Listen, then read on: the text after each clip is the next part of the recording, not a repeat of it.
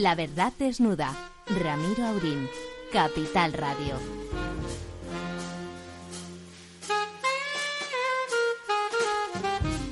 Muy buenas noches, amigas y amigos. Buenas noches, profesor Tamames. Pues, don querido moderador. moderador. y director, naturalmente. Eh, don Ramón hoy, con buen criterio, lo hace, hace el programa desde su casa porque está la cosa muy mala y por lo tanto, eh, con, por supuesto con nuestra anuencia y queriendo hay que proteger, hay que proteger a los más valiosos y don Ramón sin duda está en el grupo de riesgo y es, eh, y es de los más valiosos y por lo tanto hay que estar ahí.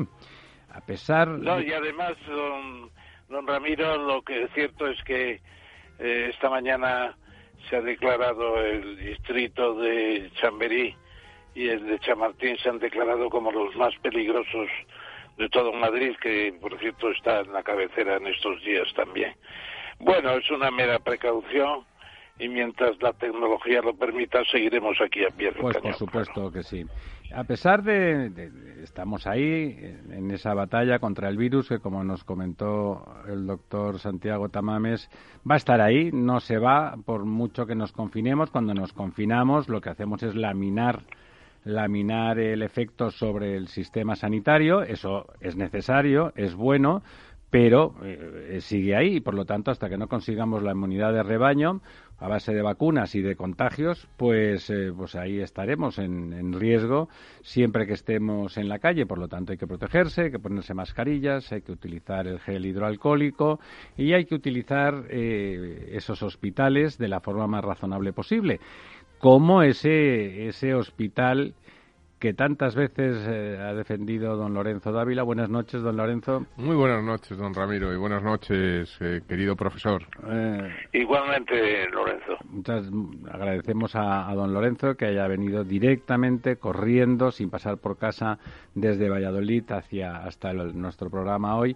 Ese hospital decía el, el Celda, Zendal, Zendal, perdona, nunca no hay manera, no hay manera de que lo diga bien. El Zendal que ya que ya eh, recoge, eh, trata a, a, más de mil a más de mil enfermos que por supuesto alivian el resto de hospitales que pueden dedicar parte de sus recursos a las patologías normales que no aflojan que no aflojan por eso a las patologías que sí necesitan quirófanos, esos quirófanos que se reclaman sectariamente en un hospital que está diseñado para enfermedades infecciosas y en particular y en concreto ahora mismo para la COVID que no necesita que no necesita quirófanos.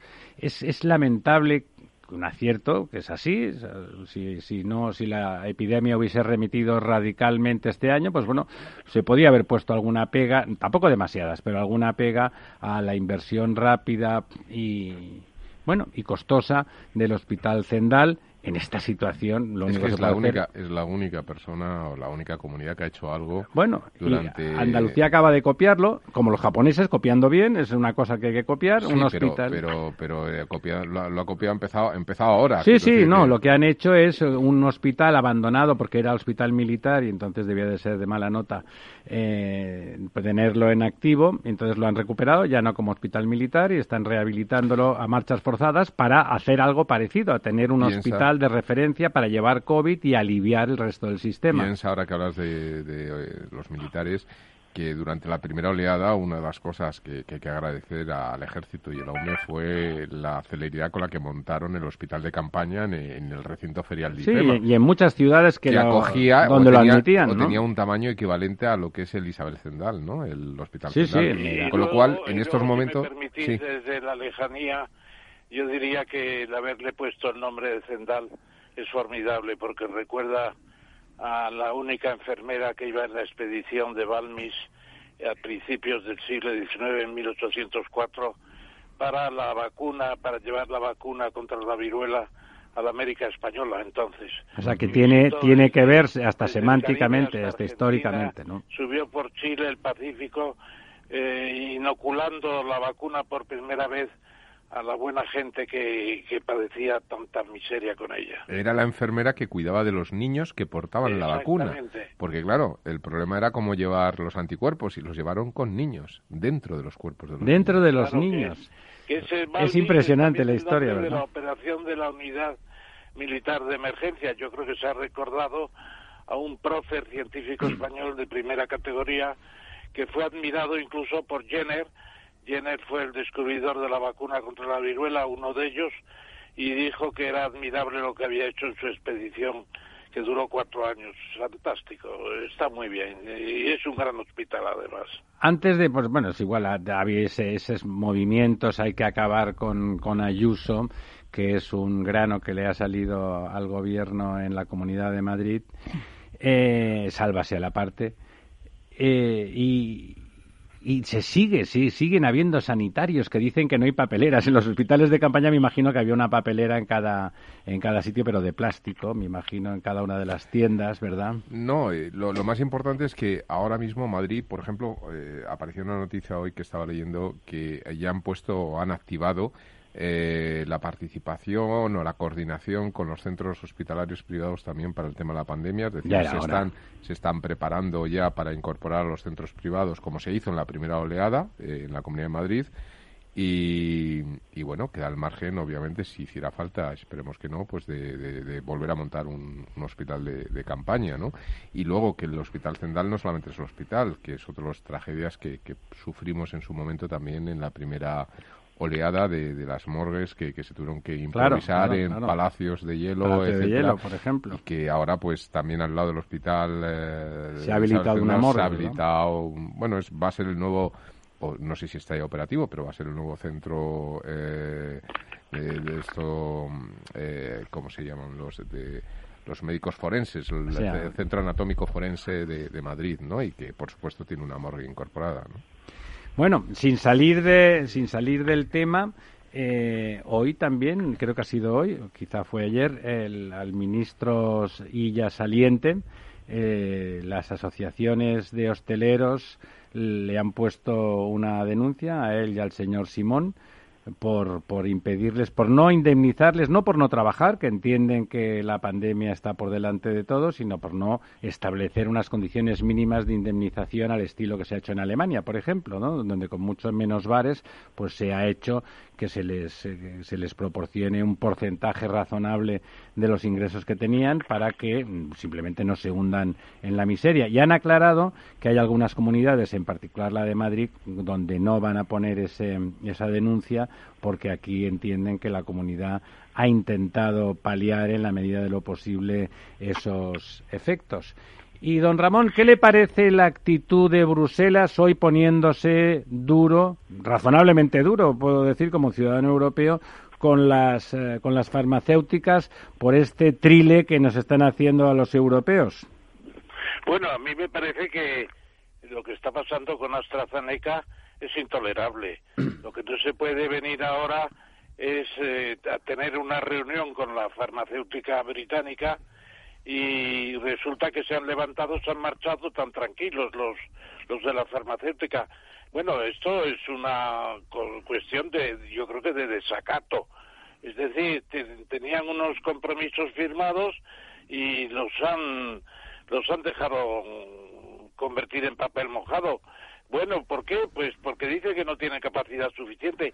¿Y cómo se han comprometido ustedes? ¿Y cómo están prestando servicios primero a Inglaterra, la Gran Bretaña? Bueno, dicen que firmaron los contratos tres meses antes, pero eso es intolerable. Las campañas de vacunación van mal en todo el mundo, excepto en Israel parece, y, y la verdad es que ahora se nota que nosotros podríamos haber tenido nuestras propias vacunas y las vamos a tener y una de ellas la que se anuncia que puede ser mm, táctil en la nariz con una especie de aspersor que sería la, la solución definitiva. Pero tardará bastante, la don Ramón. inoculación es muy complicada. Pero y- todavía tardará. En, en Pfizer todavía más. Y lo peor de todo, Ramón, es que tú comentas que, bueno, la AstraZeneca lo que dice el laboratorio es que no tiene capacidad de producción, pero Claro, también aparecen las sospechas de que pueda estar ocurriendo, como ocurrió ya en la primera oleada de la pandemia, donde no sé si recordáis que el señor Trump eh, llegó a decir lo compro todo, ¿no? Es decir, que pueda haber reventas o, digamos, clientes, clientes a precios de, que están dispuestos a pagar más precio de los acordados quizá con la Unión Europea y por lo tanto eh, habrá que ver la, moralidad o, la, ética empresarial del laboratorio, ¿no? Porque a lo mejor resulta que sí tiene capacidad de producción pero lo está vendiendo La excusa es cómica la que han dado, han dicho, bueno, pues están ustedes fabricando y en el Reino Unido están entregando todo. No es que hayan dicho, bueno, pues les entregamos a todos el 70%, por decir algo. No, no, es que las fábricas que están teniendo problemas son las que estaban destinadas a Europa, las otras no. Claro, la excusa no, es de no es de peón caminero, la excusa es tremenda, no es es un insulto a, la inteligencia.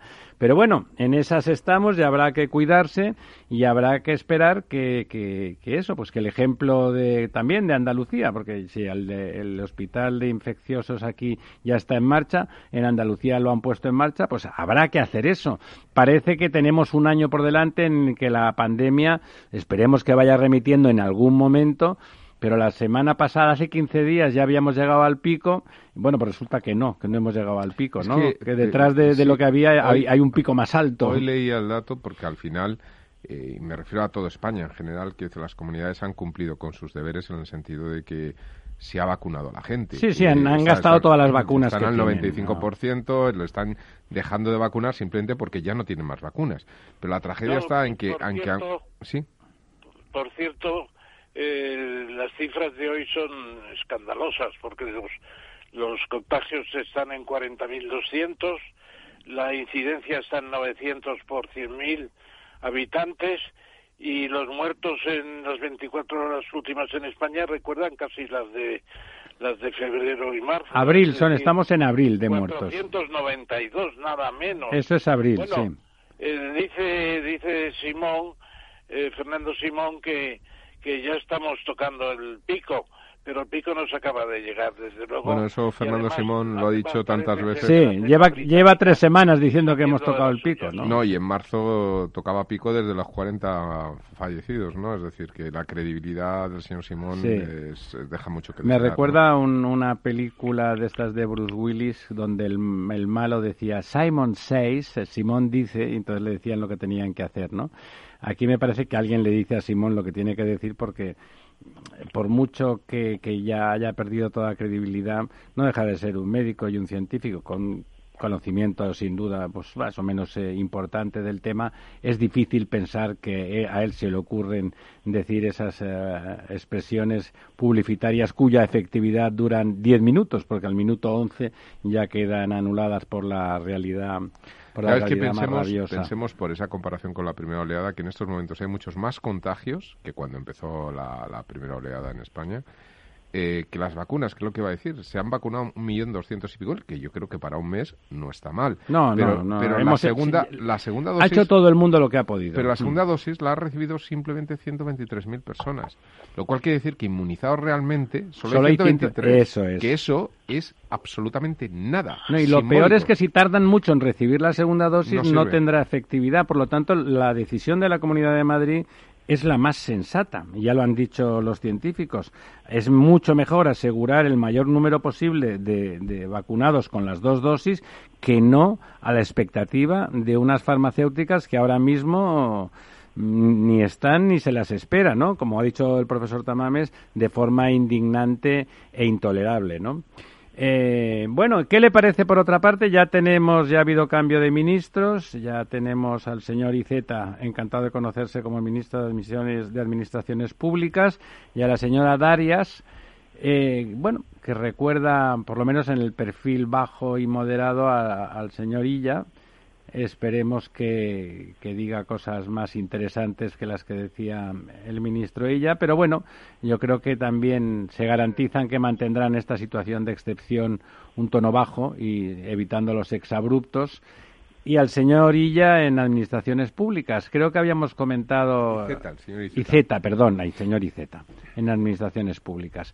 Y habíamos comentado que sería interesante saber lo que decía sobre, sobre qué pensaba él de, de, España y de, que esa, de esa territorialidad y se ha, en su misma toma de posesión se ha adelantado a decir ya sé que preguntan esto de mí.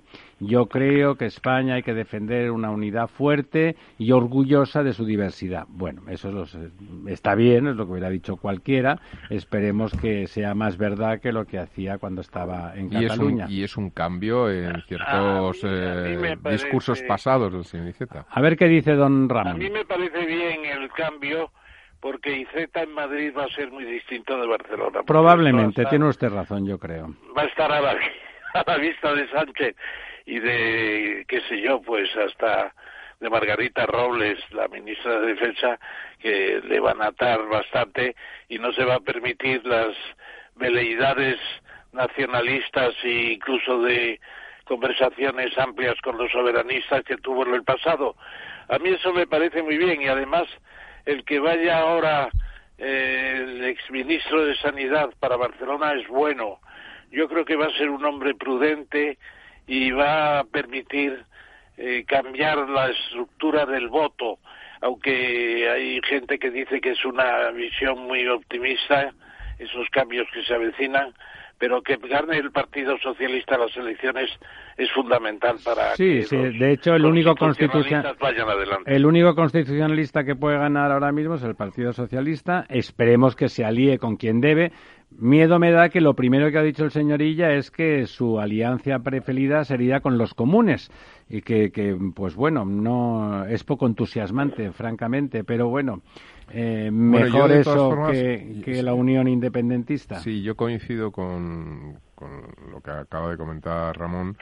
Eh, y además yo conozco a mucha gente en Barcelona eh, que son ese perfil de personas ya de una cierta edad, ¿no? a partir de los 50 años y demás, que han sido normalmente o tradicionalmente votantes de la antigua convergencia, eh, catalanistas, pero no independentistas, no separatistas, ¿no? Que, que, la verdad es que estaban muy huérfanos y pese a ser pues personas, digamos, de pensamiento de centro-derecha, en lo social, tradicional, burgueses, que, de la Cataluña burguesa, eh, ellos ahora mismo están muy por la labor de votar y apoyar a ella porque es la única solución que ven, la única salida. Es decir, yo creo que el señor Illa puede aglutinar muchísimo voto de muchas, eh, con mucha transversalidad, cosa que además en Cataluña esto ha ocurrido mucho, porque mm, pensemos cómo se ha desplazado mucho voto de la Convergencia de Unión, se desplazó a Esquerra, es decir, que eran los enemigos históricos. Es decir, que, en este sentido los catalanes están más abiertos al cambio y buscan más quizá el liderazgo. bueno, y además el fracaso de estos años es espectacular. Cataluña y Barcelona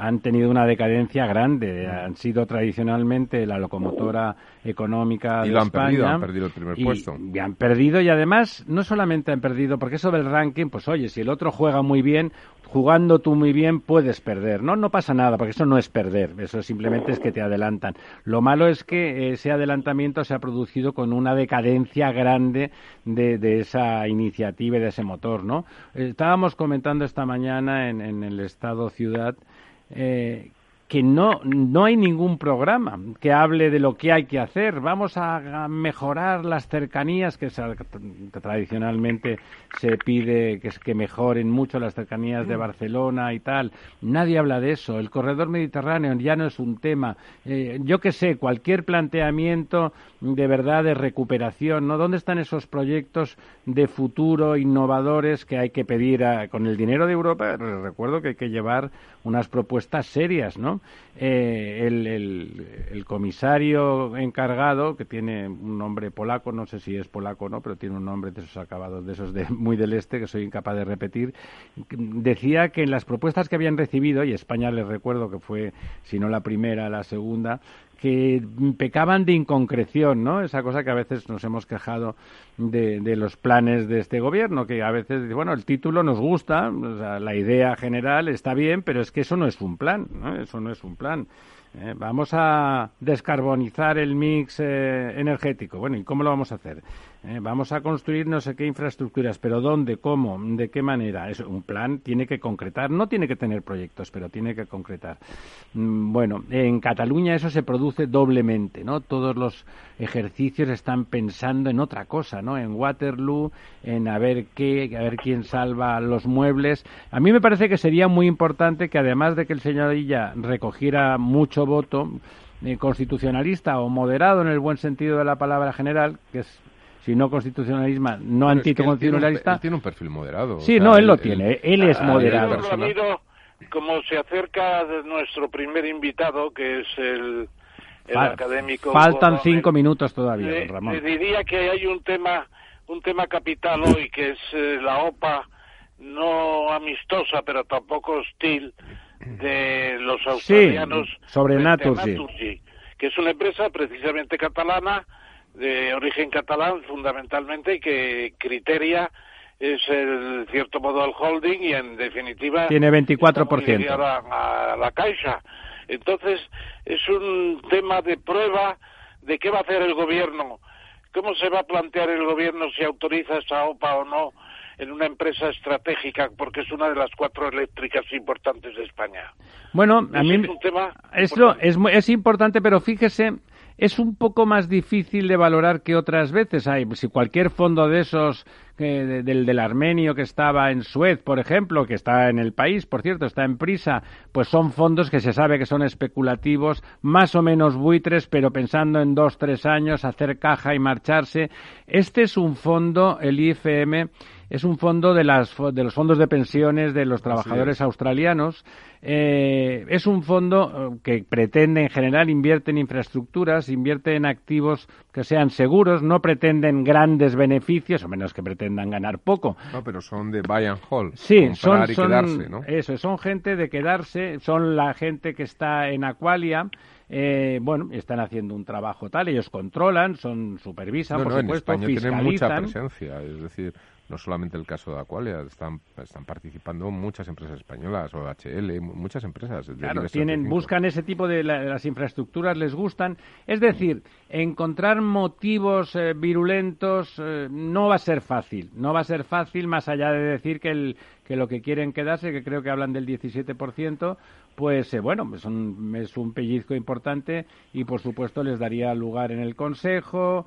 Australia es un país que está muy lejos. A mí me parece mucho más grave lo que pasó con Endesa, ¿no?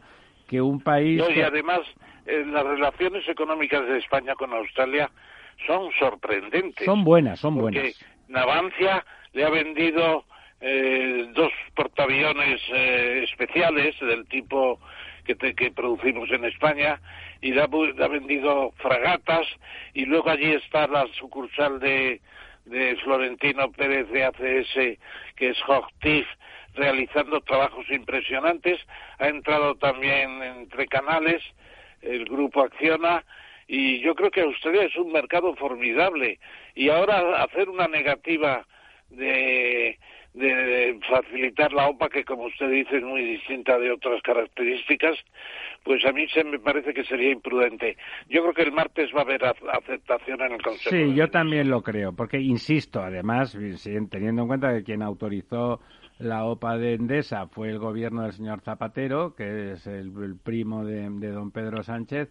Eh, bueno, sería un sinsentido, insisto. Eh, la es una empresa del Estado italiano, fundamentalmente, que compiten con nosotros directamente, como es lógico y razonable y me parece estupendo. O sea, eso fue una decisión claramente equivocada que además lo que hicieron fueron desmontaron la empresa, la han troceado, ya han ganado en repartiéndose unos dividendos extraordinarios, ya han recuperado la inversión realizada, es decir, fue de Panolis, no, lo siguiente, todo por aguantalla y no en Mendalla, ¿eh? Una vez que habían planeado una cosita que, el, CEO de, de, la compañía, que era el señor Pizarro, dijo, oiga, ustedes no se van a llevar esto de rositas porque esto vale mucho más, lo sabemos todos, pueden entrar ustedes eh, y salir, comprar una parte, hacer una OPA para quedárselo a mitad de precio, demostraron que era a mitad de precio, vino el otro, y en lugar de ahí ponerse duros, porque Endesa era tan estratégica como pueda ser Naturgy, y bueno, no se le puso ninguna pega. Evidentemente. No, pero no olvide usted, por favor, que las acciones de Endesa, cuando empezó la corrida en pelo de la OPA, estaban a 16. Eh, por supuesto, y acabaron en 41. Y los, los italianos compraron a 42. ¿eh? Muy bien. O sea que el precio que pagaron fue muy fuerte y durante unos primeros años yo creo que no le han sacado beneficio. No, no, le han recuperado. Si usted hubiera seguido el asunto, han hecho unos dividendos, unos repartos de dividendos completamente extraordinarios. Toda América, todas las y además vendieron todo lo que tenían, lo trocearon, ha convertido Endesa en una empresa local, prácticamente, que el día que se vayan simplemente actuará en, en España. Eh, Endesa, que era una de las empresas que a usted le gusta recordar que previniendo del INI se había convertido en una gran multinacional, pues ha vuelto a ser el tamaño ese por una torpeza política de primer nivel. No es el caso de IFM. IFM, eh, bueno, es un fondo, un fondo de trabajadores, es un fondo, como, decía don Lorenzo, de los que se quedan, que lo que quieren es una rentabilidad razonable, pero no presión en ese sentido. Y no muy alta. Son rigurosos. Valoran más la estabilidad del claro, que haya Y por lo tanto, no, y, por supuesto, no van a poder vender ni, ni trocear ni nada por el estilo. O sea, no, toda la actitud y toda las, posibilidades incluso de actuación que tiene IFM son muy distintas y por lo tanto lo lógico, y yo entiendo que así ocurrirá, será que se autorice la OPA. Y bueno, hemos llegado a, a las diez y media de la noche y por lo tanto es el momento en que tenemos a nuestro primer eh, a nuestro primer invitado que me dice Néstor desde la cabina que ya está al teléfono eh, el profesor Santos Ruesga que ya nos acompaña no no no no es Hugo es el es el académico Hugo Donnell, porque ha habido un cambio de última ah, hora. bueno, ha habido un cambio de última hora. Sí. Y nos lo dice usted muy a última hora, a ultimísima. Algo dije, sí. Bueno, pues, eh, pues nada, igualmente eh, le, insto, como solemos, a que haga usted la presentación de nuestro primer invitado. Que tiene nombre pues de ilustre, tiene un apellido ilustre. muchas gracias por estar con nosotros esta noche eh, y estar para hablar de, de temas interesantes de la historia, iniciando quizá con el propio Benito Pérez Galdós. Tenemos con nosotros hoy nada menos que al séptimo duque de Tetuán, el primero fue don Leopoldo O'Donnell por sus victorias en la guerra de África en 1860, y está también el sexto conde de Lucena, y me parece que es el octavo marqués de Salinas. O sea, tenemos un grande de España que con toda naturalidad, como historiador y como militar, comandante de infantería de marina, está en los micrófonos con nosotros, Hugo. Gracias por venir. y estamos a tu disposición y te preguntamos primero de todo por tu tercera de ABC de hace unos días sobre el centenario de Galdós, que ya se terminan las, fiestas del centenario. y tú destacabas su participación en la historia. Muchas gracias, Ramón. Permíteme, antes que nada, que, os agradezca enormemente al programa La Verdad es Lola de Capital Radio y a ti personalmente por haberme invitado, o como dirían al dos, convidado, que es mucho más español que invitado a este programa. Muy bonito. ¿Tú crees que el papel, como dijo Max Saup, que tú le citas al escritor español, eh, no obstante ese ese nombre que algunos tratan de pronunciar de una manera extraña, Max Saup. Bueno, él dice que hizo por la historia de España eh, más que todos los historiadores juntos, como, como exclamación y quizá hipertrofia de la realidad no está mal, pero tuvo un gran papel con los episodios nacionales, ¿no? Efectivamente, Max Saup tuvo esa frase ingeniosa pero que no deja de ser bastante injusta y no lo hago simplemente por favorecer mi gremio. Desde luego lo que hizo Galdós fue llevar a ese público en una España de, 17 millones de habitantes, de los cuales 13 millones eran analfabetos, pues una historia de España pues ligerita, patriótica y asequible que no hay que quitar el mérito del investigador, de los investigadores que ya lo habían entonces, que naturalmente elevaron en nuestra cultura, y no voy a poner a citar a, historiadores famosos, pues que elevaron el conocimiento de nuestra propia historia, como lo siguen haciendo, haciendo todas las, generaciones sucesivas. ¿Y por qué piensas tú que empezó por Trafalgar, que fue una gran derrota, aunque fuera eh, con toda la valentía de los marinos, Churruca, Gravina, etcétera. ¿Por qué empezó a Trafalgar su serie? ¿Tiene algún simbolismo especial? Sí, Él, en realidad, bueno, como sabemos todos, pues los episodios nacionales fue un hombre que se dio a un conjunto de novelas históricas o de historias noveladas de la cual se separa bastante Trafalgar, aunque va a ser el foco y el, gancho también para la, venta de todos los demás episodios nacionales. Él siempre tuvo idea de escribir algo sobre Trafalgar, sobre todo a raíz de una eh, grupo de franceses, de divulgadores franceses que querían adjudicar en la derrota a los españoles. Y él lo que verdaderamente consiguió, pues claro, como, como historiador puro y duro, es altamente cuestionable. Sin embargo, sí ese espíritu, ese interés, supo transmitir ese interés eh, hacia la historia de España que había sido tergiversada interesadamente por los franceses. Y él tuvo el gran mérito de transformar de alguna forma una derrota en una victoria moral. Eh, los ingleses, que naturalmente a raíz de trasladar, pues ellos eh, pues eh, veneran la figura de sus héroes con mucha razón y, y de esa fecha. Los franceses, sin embargo, pasaron con mucho ascuas sobre este tema. Y eso que no tendrían por qué haberlo hecho, porque ellos también tuvieron sus héroes muy señalados. Y de nosotros se dio en esa entrega, ese enorme sacrificio de ese cuerpo de la Armada encabezado por los por los oficiales, pero que se podría predicar absolutamente de todos los que intervinieron en él. ¿Qué es lo que hace Galdós? Valorar los personajes secundarios, los personajes populares.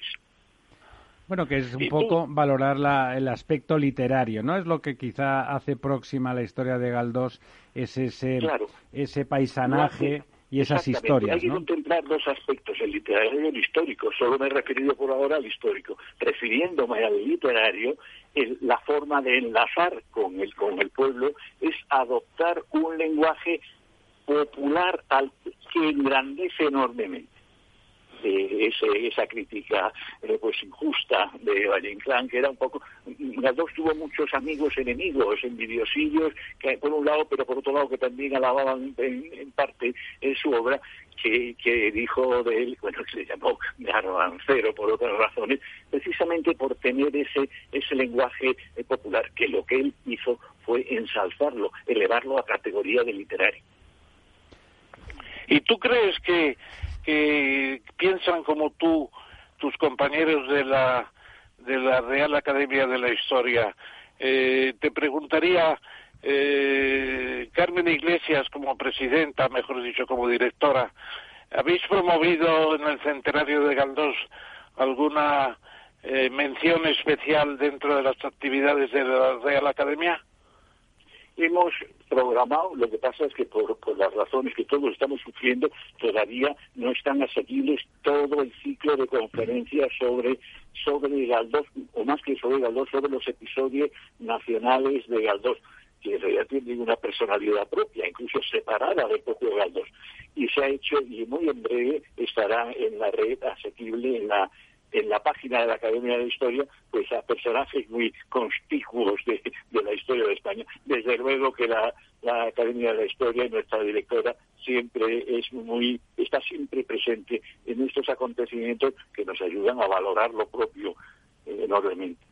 Don Hugo, usted, el primero, perdón, perdón, le vamos a pasar la palabra a don Lorenzo que hace ya un ratito. Sí, no, buenas noches, eh, don Hugo. Yo, a mí me gustaría, sí, a mí me gustaría, fíjate, preguntar eh, siempre, eh, bueno, la imagen que todos, yo, yo creo que tenemos de, de Pérez Galdós es el gran narrador de la segunda mitad del siglo XIX en España, etcétera. el, el, que de alguna forma nos describe la España de la época. Pero hay una faceta que, se conoce menos, salvo por los que, por supuesto, estudiáis eh, o habéis estudiado con profundidad al personaje, que es esa faceta política del personaje y, un poco su anticlericalismo, ¿no? Eh, eh, un personaje que, curiosamente, al revés de lo que suele ocurrir, que normalmente uno empieza en movimientos políticos más de izquierdas y tiende hacia movimientos más liberales, él arranca como liberal, pero acaba de la mano de de Pablo Iglesias, el de entonces, ¿no? Del, Partido Socialista Español y, bueno, eh, tiene problemas con la sociedad de su época. Se le rechaza en algunos, en algunos sectores eh, de la burguesía tradicional española, pues un poco también por su posición contra la Iglesia, etcétera, ¿no? Es que esta faceta, y si nos puedes eh, contar y, desarrollar un poco. No sé, si soy yo la persona más caracterizada para hacerlo, pero ya, Loreto, como me pides mi opinión personal, te la doy con muchísimo gusto. Y es que la política fue la gran sacrificada del propio Galdós. Él quiso quiso por voluntad propia porque era un lector eh, increíble, además de un escritor increíble. Estamos hablando tan solo de los episodios nacionales que la obra de la obra literaria más monumental que se había escrito hasta, entonces por una por una sola persona monográfica y mm, creo que la, aunque efectivamente actuó como político y tenía tenía en, sus venas corría ese ese ardor político que se manifiesta como estudiante como un estudiante mediocre en la Universidad Central de Madrid y, y de su algarada en, todos los momentos en que, por ejemplo, pues él reacciona contra el gobierno eh, de Leopoldo II, mi, antepasado. Y sin embargo, él es tan generoso de tratarlo muy bien, con muchísimo respeto, en su episodio nacional eh, con un deseno. Pues bueno, efectivamente, él milita o va pasando de unas actitudes políticas radicalizándose, diríamos un poco, que comparativamente con lo que hay ahora, naturalmente nos, nos parecería un, muchachito, muchacho.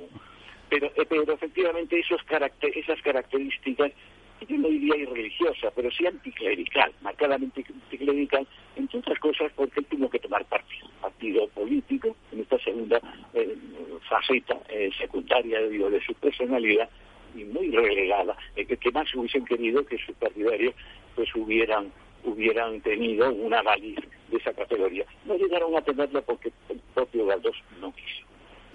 A mí me parece, Hugo, que además se puede decir que su afición a la política, el haber sido diputado por Puerto Rico primero, después por su patria chica, eh, Gran Canaria, por cierto, la patria chica también de Néstor Betancourt, que es nuestro hombre en el laboratorio de esta radio, y podríamos decir que eh, él tuvo siempre una tendencia generosa, yo más que de izquierda diría generosa, de facilitar la vida a la gente, de, de pensar libremente.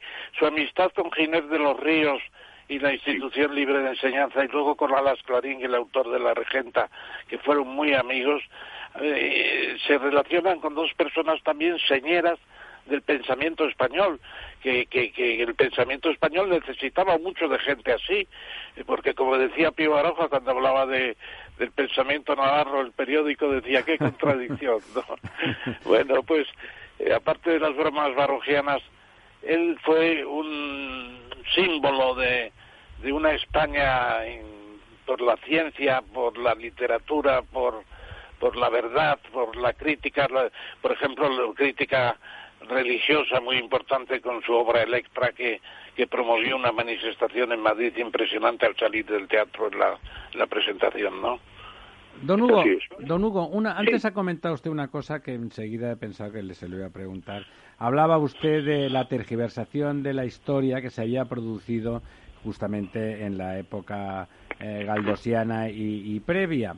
Eh, ¿No le parece que eso, que eso está ocurriendo eso está ocurriendo en, en, esta época, en nuestros tiempos, particularmente en estos últimos años, donde la historia no se respeta como ciencia que relata hechos y datos, sino que se convierte en literatura, pero sin decirlo, no al estilo de Galdós, que decía que estaba haciendo literatura intentando contar la historia con rigor efectivamente, no solamente soy consciente, sino que me iba a incluir también entre las víctimas, si se me permite. Se le permite, por favor. Siempre bien considerado. Perdone una pequeña anécdota. Eh, yo de pequeño tuve una maestra de escuela que venero. Me daba clase de historia cuando ya apuntaba a, ser, a querer ser historiador y me explicaban las historias de, las guerras públicas, de cartagineses y romanos, y otra vez cartagineses y romanos. Y yo en mi mente infantil lo que quería saber era quiénes eran los buenos y quiénes eran los malos. se, lo pregunté una, dos o tres veces. Y esta maestra entrañable me contestó eh, finalmente, Huguito, yo no digo que fueran buenos o malos, yo lo que digo es que vinieron. claro. Me gusta mucho esa anécdota, porque habría que preguntarle también a los mexicanos que eh, tergiversan la historia, ¿quiénes eran los buenos, los mexicas o aztecas o los españoles en 1519 cuando llega Cortés a Tenochtitlan? Eh, también una película de buenos y malos. Efectivamente. Bueno, pero no, no crean que me estoy escabullendo el, el bulto al, al, al meollo de la pregunta. Efectivamente debo reconocer que hemos vivido recientemente, yo ya que soy mm. crecidito en años, pues una, una época de glorificar en exceso eh, nuestras propias hazañas. Todos los países tienen sus, sus glorias y sus penas. Naturalmente, efectivamente, un pueblo tan antiguo como el español las tiene elevados a, la enésima potencia. Sin embargo, efectivamente, estamos sufriendo un, un desengaño, un, un deseo también de, destacar lo, menos positivo, pero no debemos caer otra vez en el punto absurdo y poco y poco científico de, para contrarrestar esa esa línea volver a la línea anterior. Yo creo que los hechos hablan por sí mismos y el juicio que puedan perecer, pues debemos facilitarlo al lector o facilitarlo al que quiere impregnarse de ello pero creo que, que, es en la objetividad eh, verdaderamente donde reside pues parte, parte de la verdad que podamos llegar a ella, que siempre será mínima, ¿no? Esa, esa objetividad que su, que su maestra realmente resumió de una forma formidable y sintética. No me ha parecido, me ha parecido realmente brillante la explicación que le dio que usted contaba que le había dado diciendo, no, mira, Huguito, no sé quién eran los buenos o los malos, incluso no te voy a contar lo que yo creo, ¿no? Lo que me parece a mí o con quién iba, ¿no? Que a quién me hubiera gustado que hubieran ganado las guerras púnicas. Yo lo que te cuento es que vinieron, que es lo único que te puedo que te puedo confirmar. Don Hugo, además de la historia como grandilocuencia, y que, y que no debemos volver atrás, pero en ningún sentido. Estaba, tuvimos por aquí a doña Elvira Roca. A, doña Elvira Roca, efectivamente. Que Roca Barea, que con su formidable libro Imperiofobia explicaba científicamente por un lado, la importancia descomunal que tuvo y que, ha tenido históricamente en, el imperio español, ¿no? que fue el único gran imperio real desde el imperio romano, ¿no? que duró 200 años, y cómo los imperios generan, por supuesto, pues animadversión. Como no, pues si usted quiere, incluso como no podría ser de otra manera, pero que lo pone todo en contexto, con rigor no nacionalista, además es muy interesante.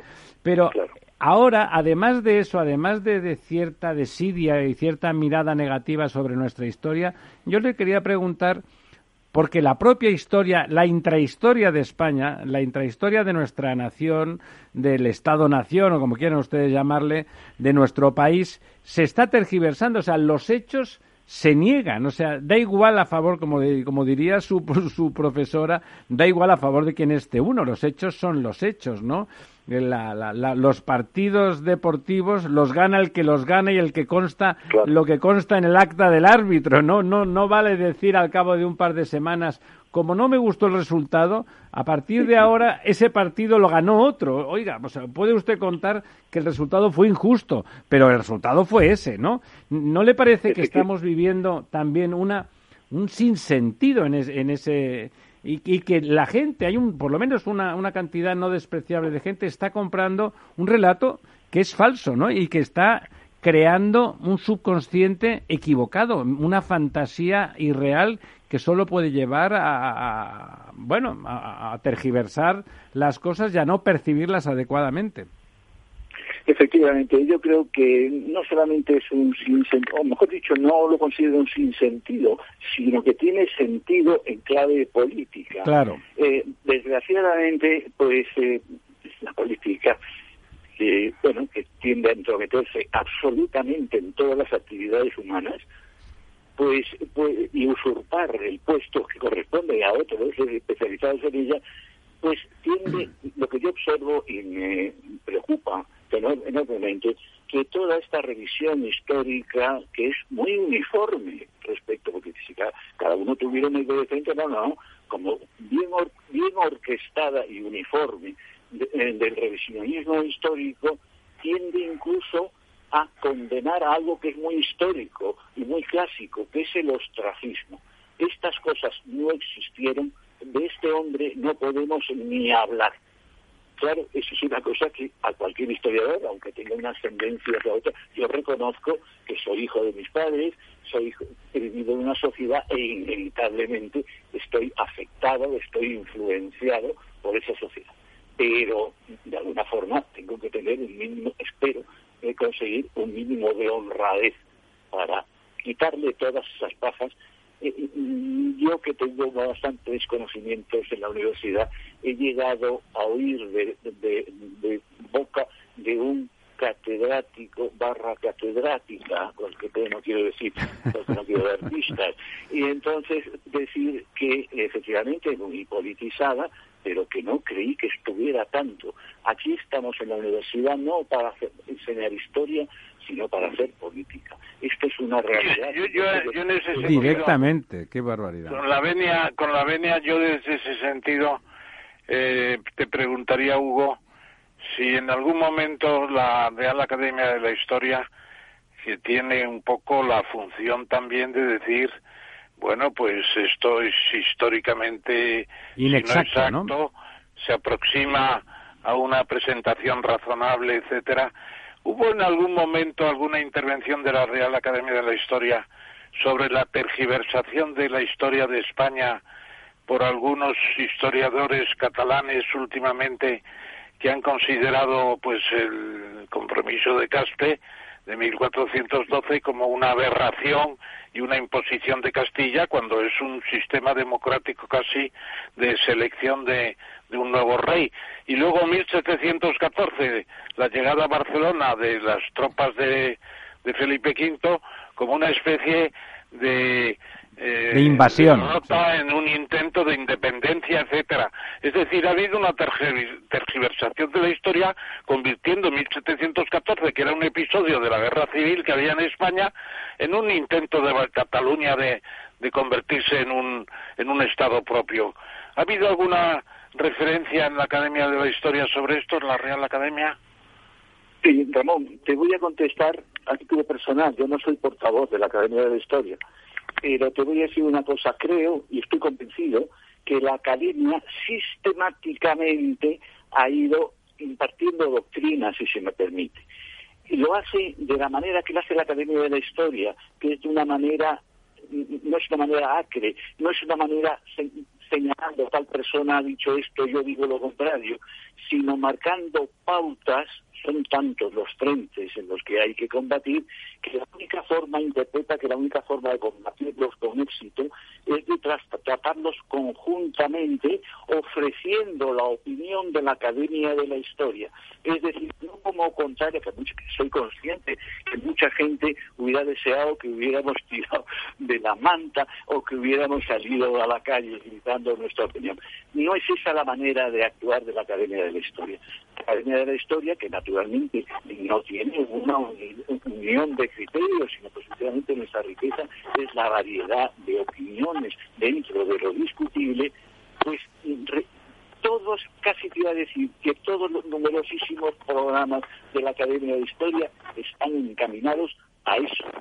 Como dice nuestro, nuestro documento fundacional, a eh, quitar de la realidad todo aquello que trate de tergiversarla, eh, como ya Felipe V pretendía de nosotros, quitando todo lo que haya de interés, todo lo que haya eh, de, absurdo y todo lo que haya de, de Pero, pero Hugo, eh, es, es verdad que, y esto, bueno, es, es una tónica general, no solamente en España, que la historia siempre terminan escribiéndola los, los vencedores, ¿no? Pero también eh, porque se dejan los perdedores, ¿no? Eh, con esto lo que quiero decir es que eh, ha habido otros otros imperios, otras culturas que, que han, han, perdido el, el poder histórico eh, pero que han sabido mantener su posición histórica y comunicar esa posición histórica. Quiero decir, en el caso español, eh, casos sangrantes como Filipinas, que fue una aniquilación absoluta de lo español, de la cultura española en Estados Unidos, una aniquilación de la cultura española. ¿Dónde estaban esos historiadores españoles? En un país donde, y, permíteme esta última crítica, donde el panteón de hombres ilustres está metido en el patio de un colegio y nadie en la ciudad de Madrid sabe dónde está. Eh, eh, compáralo con el Panteón de Hombres Ilustres de Francia o del Reino Unido o de, o de prácticamente, yo creo que casi cualquier país del mundo menos este, ¿no? Efectivamente, lo que tú señalas es una realidad que, que la historia la escribe el que, el que gana. Y incluso, y esto ha ocurrido siempre, desde luego no solamente en estos tiempos, se les ha dado nombres de los vencedores. Eh, la gloriosa revolución, evidentemente, la, la pusieron los que la habían ganado, ¿no? Entre otros, entre otros lados, y, por lo menos intelectualmente. Y desde luego, el, la década ominosa no lo, no lo, no la eh, tildaron así los, los absolutistas. Em, creo que efectivamente es verdad, pero no es menos cierto que los ganadores pudieron hacer esto no porque los perdedores no, eh, no, no protestaran, sino porque los perdedores habían sido perseguidos. Creo que en algunas medidas, mayor o menor medida, también se tiende a eso, es a aniquilar de una forma o de otra, más, más eh, suavemente o menos suavemente al opositor pero no me has sabido explicar por qué tenemos el pabellón de hombres ilustres en, un, en el patio de un colegio. El pabellón de hombres ilustres, fíjate que yo soy, vengo de, de, de víctima, don Leopoldo estuvo enterrado en un, en un sepulcro muy bonito, el panteón de Atocha. Eh, pero permitís un poco desde la lejanía. Sí, claro, la lejanía, a propósito de lo que ha dicho Lorenzo, que ha sido muy interesante lo del Panteón de Hombres Ilustres. Yo querría evocar lo que ha sucedido en Francia cuando algunos académicos han pedido que en el Panteón donde está Rimbaud o está Verlaine, no sé cuál de los dos, pues que estén los dos a la vez, que eran homosexuales y amantes, y ha habido una petición formal para que estén los dos, y ha intervenido el presidente de la República, Macron, creo, con otros académicos para decir que no es propio, que no era adecuado esa, esa especie de acercamiento después de la muerte de dos personas que habían convivido tanto. ¿No es interesante que en Francia haya una polémica sobre, sobre eso en medio de la pandemia y de los problemas que tenemos? ¿No demuestra un interés por la historia realmente importante que no tenemos aquí, quizá eh, cayendo un poco en nuestra propia crítica, ¿no? Perdona, Ramón, Ramón, perdona, eh, me parece interesantísima esa puntualización tuya, pero me vas a permitir terminar el hilo de lo que estaba contestando al anterior Por favor. Y es, y es que, mm, efectivamente, estaba comentando que, mm, pues en el siglo pasado, don Leopoldo Donel estaba en un, en un sepulcro decrépito y por suscripción popular se tuvo que hacer otro nuevo, puesto que efectivamente ya de aquella el panteón de hombres ilustres estaba completamente pues lleno de, de moho, los, los, los catafalcos estaban destruidos, eh, eh, los monumentos, muchos de ellos de artistas, de, de, los primeros artistas del momento estaban destruidos. De manera que quiero decir esto que efectivamente, que hoy efectivamente existe esta eh, pues actitud iconoclasta, pero que siempre es un poquito, va siempre dentro de, del español, tenemos virtudes y méritos, y, el reconocer las virtudes de los demás, eh, eh, eh, la crítica del personaje histórico que ahora es respecto al personaje al personaje actual cada vez se va retrotrayendo más en la historia eh, de, manera que efectivamente, bueno, pues Pringnos es más simpático que Narváez, y luego iremos más para atrás, y, y Escipión, el, el, africano, no es odioso, y entonces esto nunca podrá tener fin, simplemente porque nos movemos por sentimientos, muchas veces poco confesables. Pero, don, don Hugo, eh, un historiador es un científico. Un historiador de todas las gentes de letras es el que trata con datos, es de los que más trata con datos. Realmente busca, eh, pasaron cosas, qué ocurrió territorialmente después de determinada batalla, qué documentos acreditan qué acuerdo, cómo se produjo ese acuerdo, qué, qué, qué maltrato recibió la población en cada caso de forma concreta. Y, eso lo, lo, lo decía en relación a lo que usted comentaba al principio, bueno, al principio hace un ratito, de, que la academia la gente tiene sus opiniones. Por supuesto, todos tenemos eh, opiniones y los científicos también. Pero hay cosas donde la academia, que de alguna forma recoge el expertise, la excelencia, el rigor, el rigor en el análisis, hay cosas que no, como diría su profesora, que no son opinables. Vinieron los romanos y vinieron los cartagineses y ocuparon durante un tiempo una serie de lugares y finalmente se impuso fulanito de esta manera sin entrar en, juicios. O sea, eso, eso que decía su profesora, no es opinable.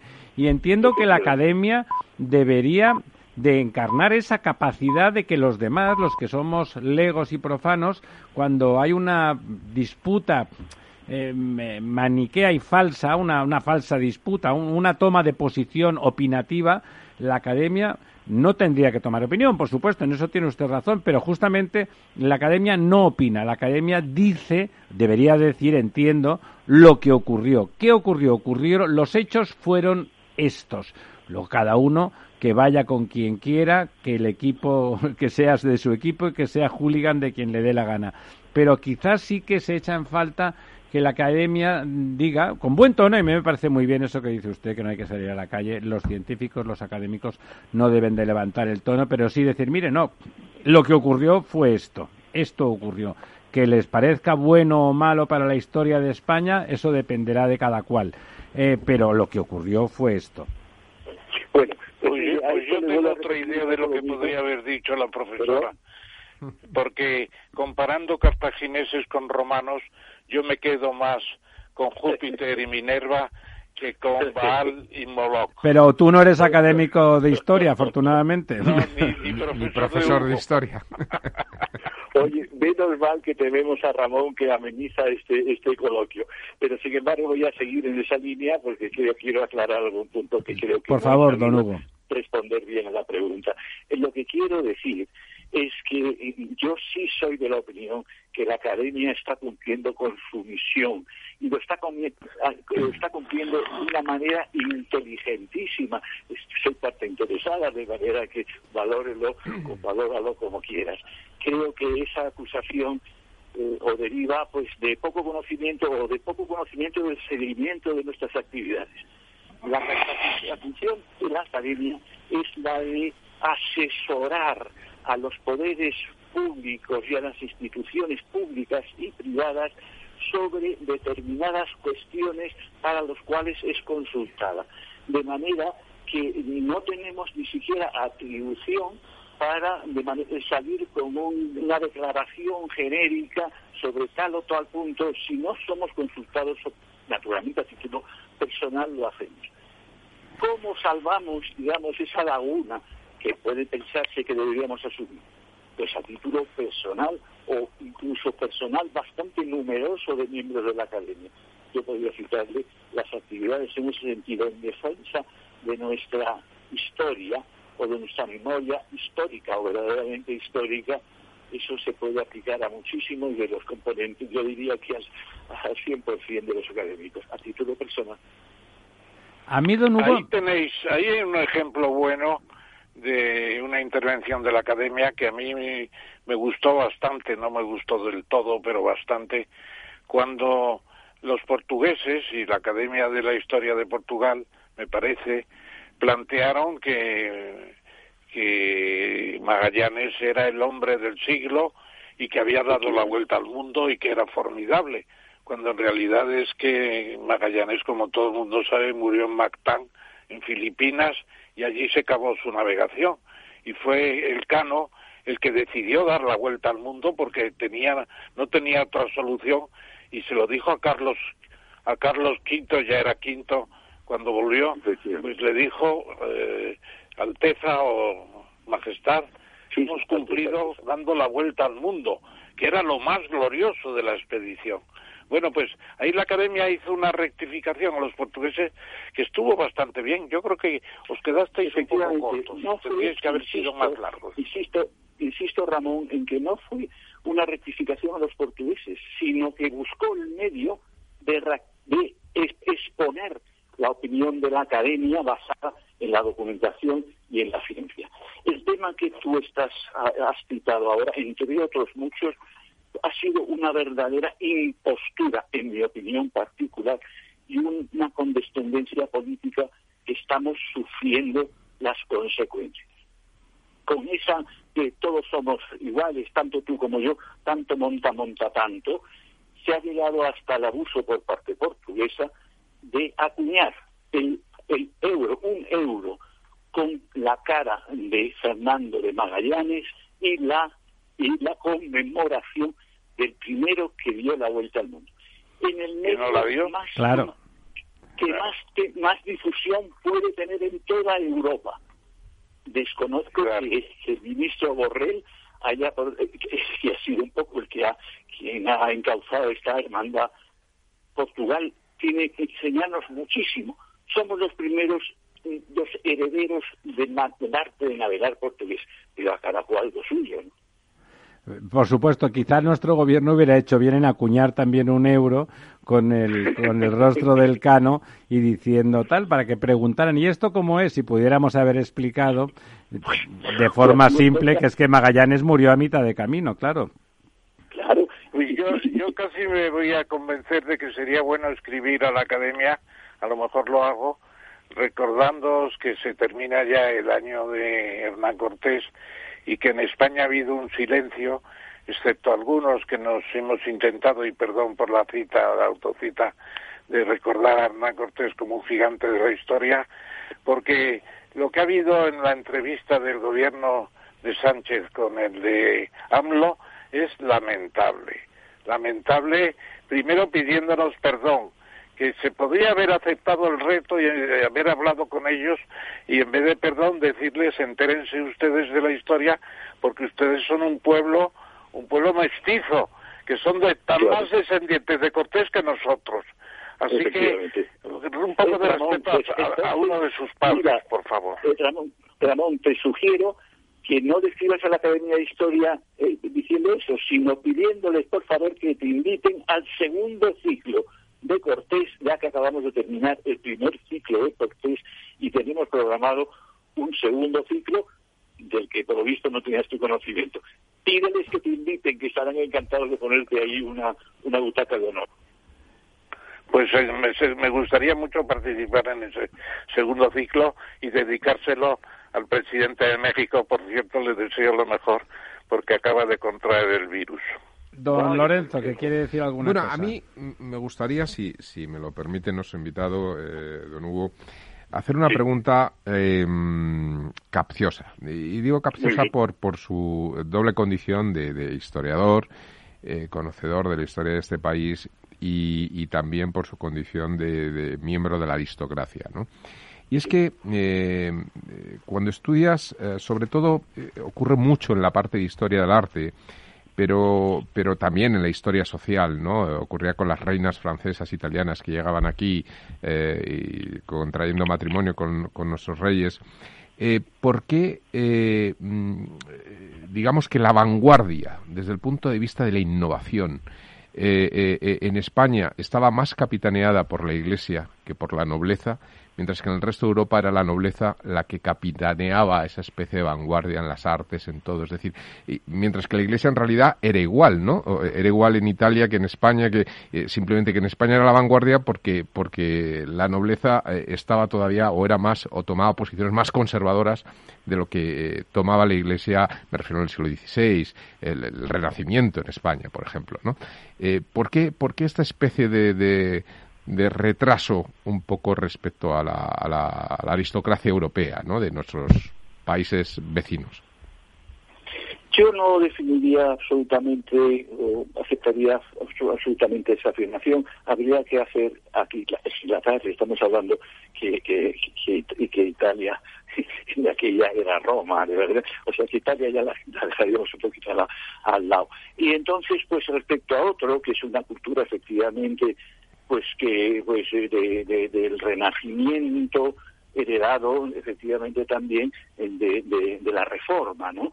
Eh, la reforma lleva a cabo pues un, un, espíritu nuevo, o crea un espíritu nuevo que efectivamente de alguna manera se puede pensar que en España el pensar independientemente pues estaba, estaba era peligroso, ¿no? Si no castigado, por lo menos peligroso. De manera que ellos gozaron, desde el punto de vista del de, libre pensamiento, efectivamente, de esa posibilidad no porque fueran más listos o menos listos, sino que gozaron efectivamente de esa posibilidad de expresar las opiniones y de contrastarlas, efectivamente, porque nosotros estamos atados o maniatados, si se quiere, pues con un buenismo, buenismo de aquella, no parece perverso, pero un buenismo de aquella que lo primero era salvar las almas, y lo demás eh, vendrá por su, por su consecuencia. Estoy de acuerdo en ese sentido. España ha carecido de eso. Don Hugo, me parece, y vamos a despedirnos de usted, pero es verdad que la historia es hoy, siempre ha sido una disciplina apasionante intelectualmente, pero es hoy algo más que una disciplina intelectual. Hoy la historia, mm, uno, hay que defenderla, hay que defenderla porque si no, si no sabemos de dónde venimos, pues eh, se repite, ¿no? Como no sabemos a dónde vamos. Bueno, si no sabemos de dónde venimos, por supuesto no sabemos a dónde vamos y tenemos el peligro de que se repita como farsa, ¿no? Como decía el poeta.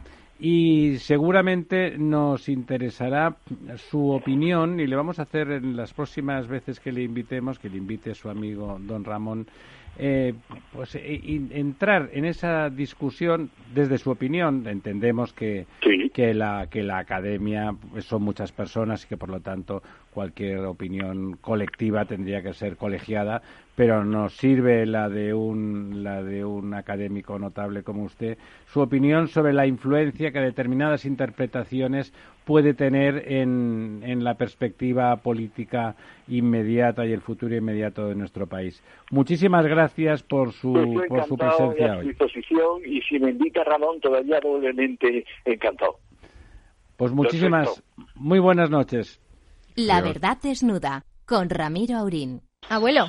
Dime, hija. ¿Te ha gustado el regalo que te he hecho? Pero si no se funciona el teléfono y me das ahora un altavoz. Es un altavoz para escuchar las noticias esas que tanto te gustan de bolsa. ¿Cuál? ¿Las de Capital Radio? Esa se llama Alexa y solo tienes que decirle Alexa, pon Capital Radio. Alexa, pon Capital Radio, maja.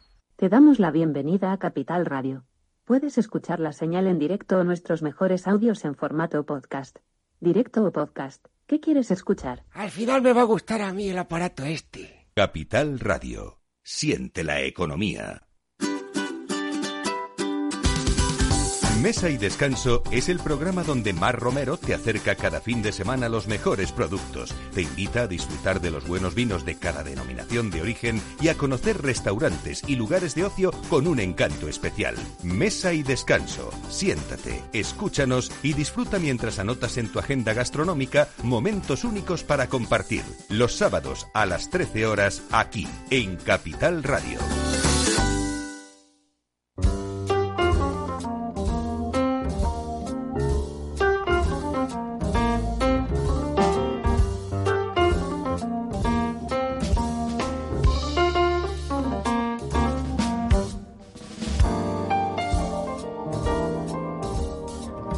Ya estamos de vuelta con nuestro siguiente invitado, un invitado que, ya empieza a ser habitual, eh, bueno, pues con sus periodos.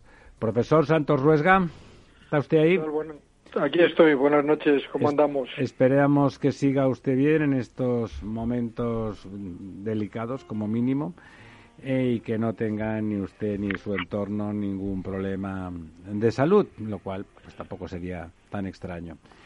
de eh, momento estamos bien, gracias. Muchísimo, estupendo. Don Ramón, muy breve introducción porque al profesor ya le conocemos y le dejo y le cedo la, primera pregunta. con mucho placer, por así decirlo, porque hemos estado trabajando juntos Mucho, incluso yo le llamo algunas veces por teléfono para preguntarle alguna cosa y siempre me aclara perfectamente. Muchas gracias por venir, querido Santos. Esta es tu casa. Bueno, entonces eres catedrático de Economía Aplicada en la Universidad Autónoma de Madrid. Yo le llamo estructura económica, pero el nombre oficial es Economía Aplicada. Eh, ha estado en como profesor visitante en muchos países de Iberoamérica, fundamentalmente México y Perú. Ha firmado convenios incluso de colaboración entre la autónoma y universidades de más allá del océano. Tiene varios libros, Economía y Trabajo es muy interesante y luego la economía sumergida pues ha marcado las pautas del estudio de la economía informal que dicen los anglosajones sobre esta parte de, la actividad económica, que en España, por cierto, está en torno al 20%, un poco más. Y luego ya algo que no conocía yo, ha, estado estudiando, participando en investigaciones interdisciplinarias en acuicultura e incluso en ostricultura. Me gustaría que nos dijeras, primero para empezar, ¿qué actividad está relacionada con el mar? Qué interesante. ¿Con, con Pescanova quizá? No, no, era una fundación la que nos financiaba las investigaciones y, por ejemplo, nuestra cultura Pescanova no está muy presente, son otras empresas las, las que tienen... No, es que don Ramón inventa, es más novelista que no, pero filósofo. Acuicultura sí, tiene mucha producción de peces, no de moluscos. No de ostras, pero sí que tiene lubinas, sí que tiene doradas, sí que tiene sobre todo rodaballo, que es muy importante en la zona de Galicia, o sea que sí que hay en lo que es piscifactoría, sí que está esta empresa junto con otras, ¿no? En el caso concreto de, las ostras, de, de los moluscos, eh, que yo sepa no estaba, pero bueno, no sé si en los últimos años ha participado. Bueno, pero claro, no le hemos llamado para hablar de la piscicultura, que, es muy interesante. Se trata de, don, don Santos, o querido Santos, de que nos digas cuál es tu opinión sobre el momento actual de la crisis pandémica y si el célebre plan de, de transformación, recuperación y resiliencia está operando ya en el manejo de la crisis y a dónde vamos. No, empezando por el final, el, plan no está operando. Se supone o suponemos que empezaría a operar en este año 2021 y que una parte sustancial de lo que el plan plantea, que todavía está por concretar, porque son, yo diría, definiciones relativamente generales, algunas se han concretado más en el presupuesto del año 2021, pero eh, básicamente eh, está dependiendo de los fondos europeos y de la aplicación de los fondos europeos del famoso Next Generation New del plan de recuperación y resiliencia, junto con algunos otros fondos que ha puesto en marcha, que ha aprobado de momento la Unión Europea, pero que todavía no se han distribuido y que previsiblemente no se distribuirán antes de pasado el mes de junio o mes de julio, con lo cual las cosas, como se suele decir, de Palacio van despacio.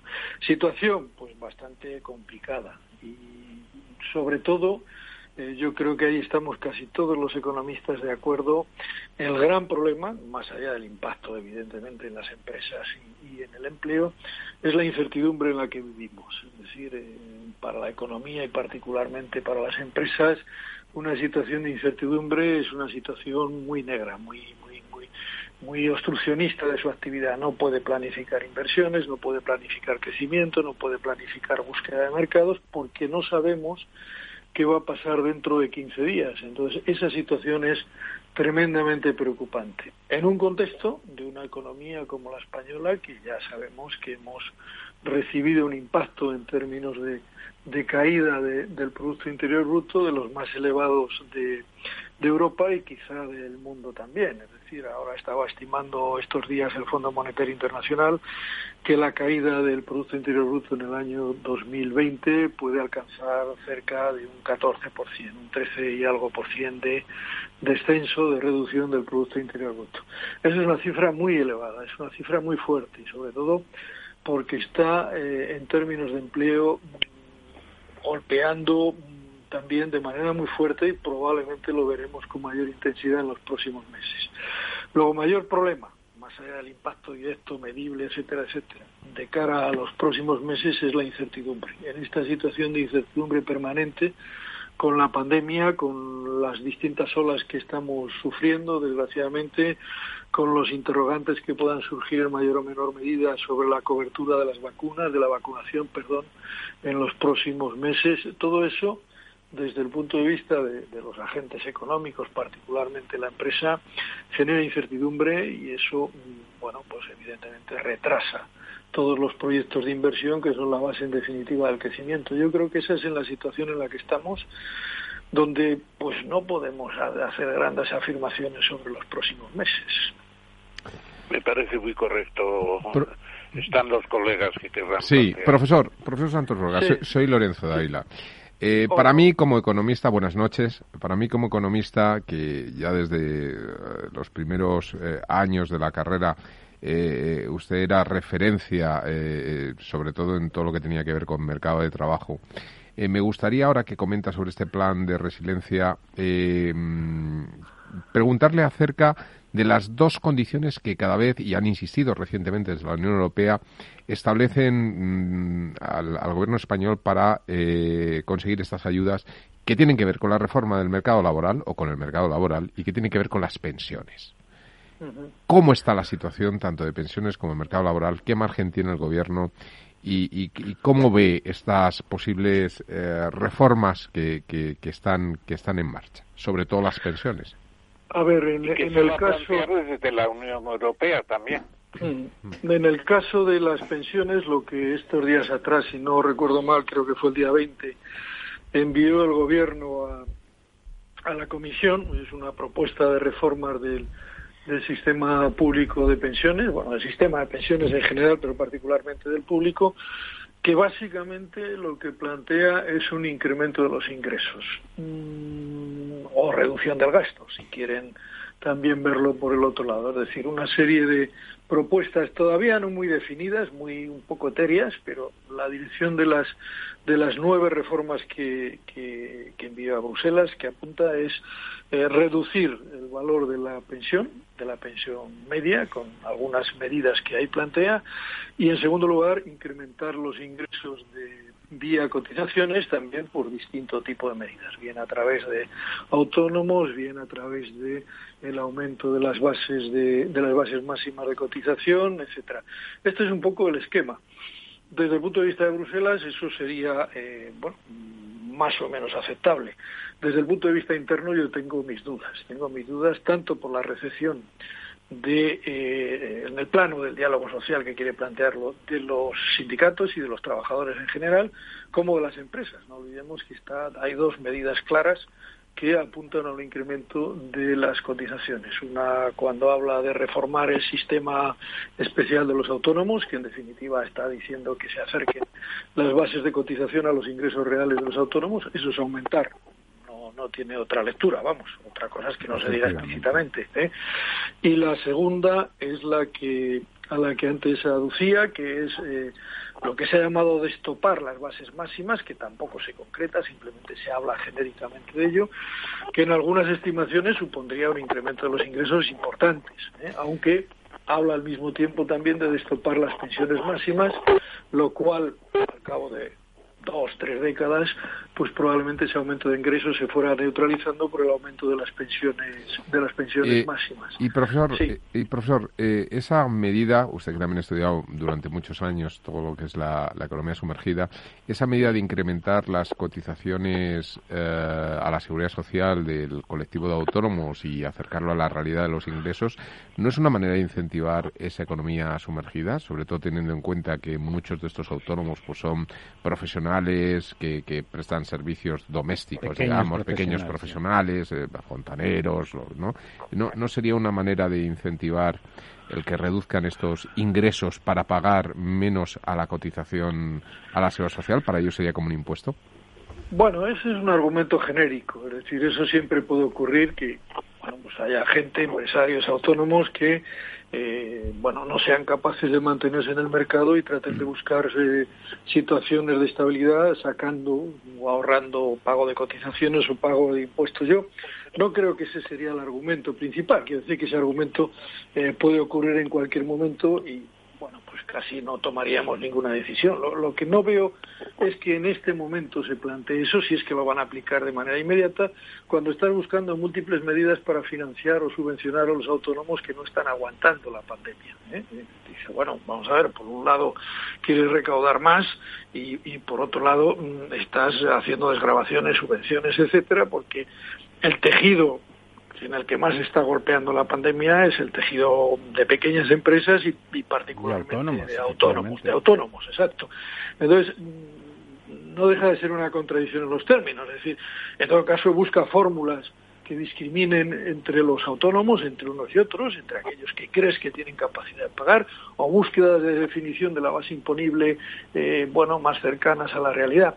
Genéricamente este es un problema antiguo que se habla desde hace mucho tiempo y es que efectivamente el, modelo de cotización eh, que existe, no solamente para los autónomos, no solamente la seguridad social, sino también de tributación hacienda, pues es un modelo que efectivamente eh, facilita mucho la ilusión fiscal, no vamos a llamarla la, evasión, sino la ilusión, es decir, que, que eludan pagar. Eh, dejar de pagar, sí. Dejar de pagar dentro del marco de la legalidad, pero que se paga poco.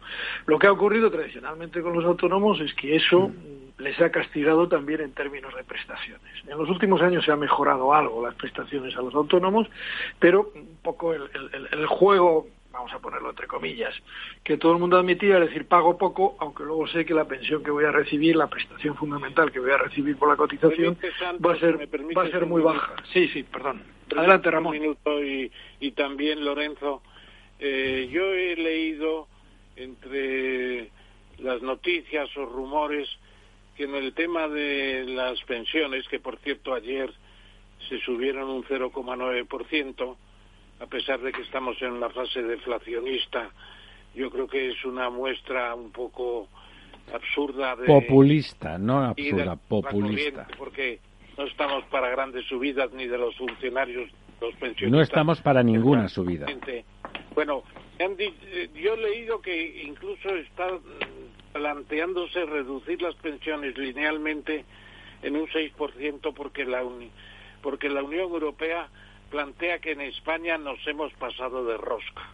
Nos hemos pasado de rosca. Una cosa que yo, anunció yo no, no, no lo he oído y al menos en los documentos, en los documentos, sí, en los documentos públicos de, del gobierno no aparece. Aparece una estimación bueno, no aparece, aparece en, en algún documento que ha circulado del Ministerio de, de la Seguridad Social, eh, aparece alguna estimación de que si se aplicara una de las medidas que explícitamente no dicen, que es eh, subir el periodo de cálculo para, para calcular la pensión eh, a, a, los 35 últimos años de cotización, no ahora que estamos camino de los 25, todavía no hemos llegado.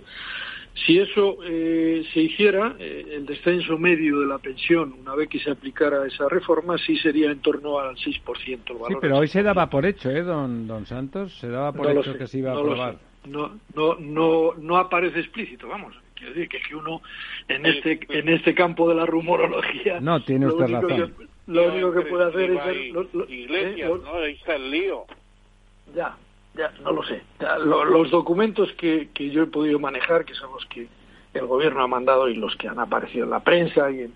Sí, los oficiales, vamos. Sí. Los oficiales, lo que no hablan explícitamente, sino que hablan de adecuar el proceso de cotización a las carreras profesionales reales. O sea, es un término muy genérico que se puede interpretar que lo que está buscando es aumentar el periodo de cotización, perdón, de, cálculo de la pensión, los años de, considerados para calcular la pensión, pero no lo dice explícitamente ni tampoco hay una valoración eh, oficial de cuál sería el ahorro de eh, eh, el el ahorro por ese tipo por ese tipo de medidas. Lo, que sí digo es que lo que uno deduce, la lectura que puede hacer de las nueve medidas eh, que el Gobierno ha planteado a la Comisión Europea para que entren dentro del Plan Nacional de, Resiliencia, de Recuperación y Resiliencia, eh, suponen un descenso, por un lado, de, del gasto y un incremento de, eh, eh, las cotizaciones o de los ingresos. El único capítulo en el cual se supone que hay un incremento de los ingresos es el que han estado hablando ustedes, que es el incremento en relación con el IPC, la revalorización de las pensiones eh, con respecto al IPC, que en este año ha sido un 0,9%, que es la inflación calculada en el periodo en el periodo de un año, de diciembre a diciembre, bueno, que puede ser menos o puede, o puede ser o puede ser más. La diferencia con el modelo anterior son 0,65 puntos. Es decir, si hubiera estado vigente el modelo anterior de la ley de la reforma de 2013, se hubieran subido las pensiones el 0,25. Así se suben el 0,9, lo que vienen a ser unos 1.500 millones eh, de, de, pesetas. De todas formas, de euros. Eh, perdón, euros. estoy, ya, estoy ya con sí, a mí me pasa también de vez en cuando. Somos muy viejos ya. eh, el, de todas formas, el problema de las pensiones, bueno, tiene más elementos, más aristas sobre las que discutir, porque cuando se habla de la regularización con el IPC, lo que se mantiene es el, el no, no se mantiene el poder adquisitivo en términos relativos. ¿eh? Es decir, porque las rentas en un periodo largo de año crecen algo más que los precios, crecen un precio, los precios y un 2% más. Y eso, las pensiones no crecen como tal, crecen porque todavía los salarios de los que entran son más altos que eh, o las pensiones de los que entran son más altos que las pensiones de los que salen. Ese es el fuerte impacto del crecimiento que hay en el gasto en pensiones, en las transferencias en pensiones. ¿Eh? mucho más que en este caso que la revalorización. Ese efecto viene a ser, eh, puede llegar a ser en algún momento el 2%, eh, entre el 1,5 2% del PIB, o sea que son del orden de 12, 14 mil millones de euros bueno, pues sí, por ese efecto. Si no hay otra cuestión, yo te preguntaría.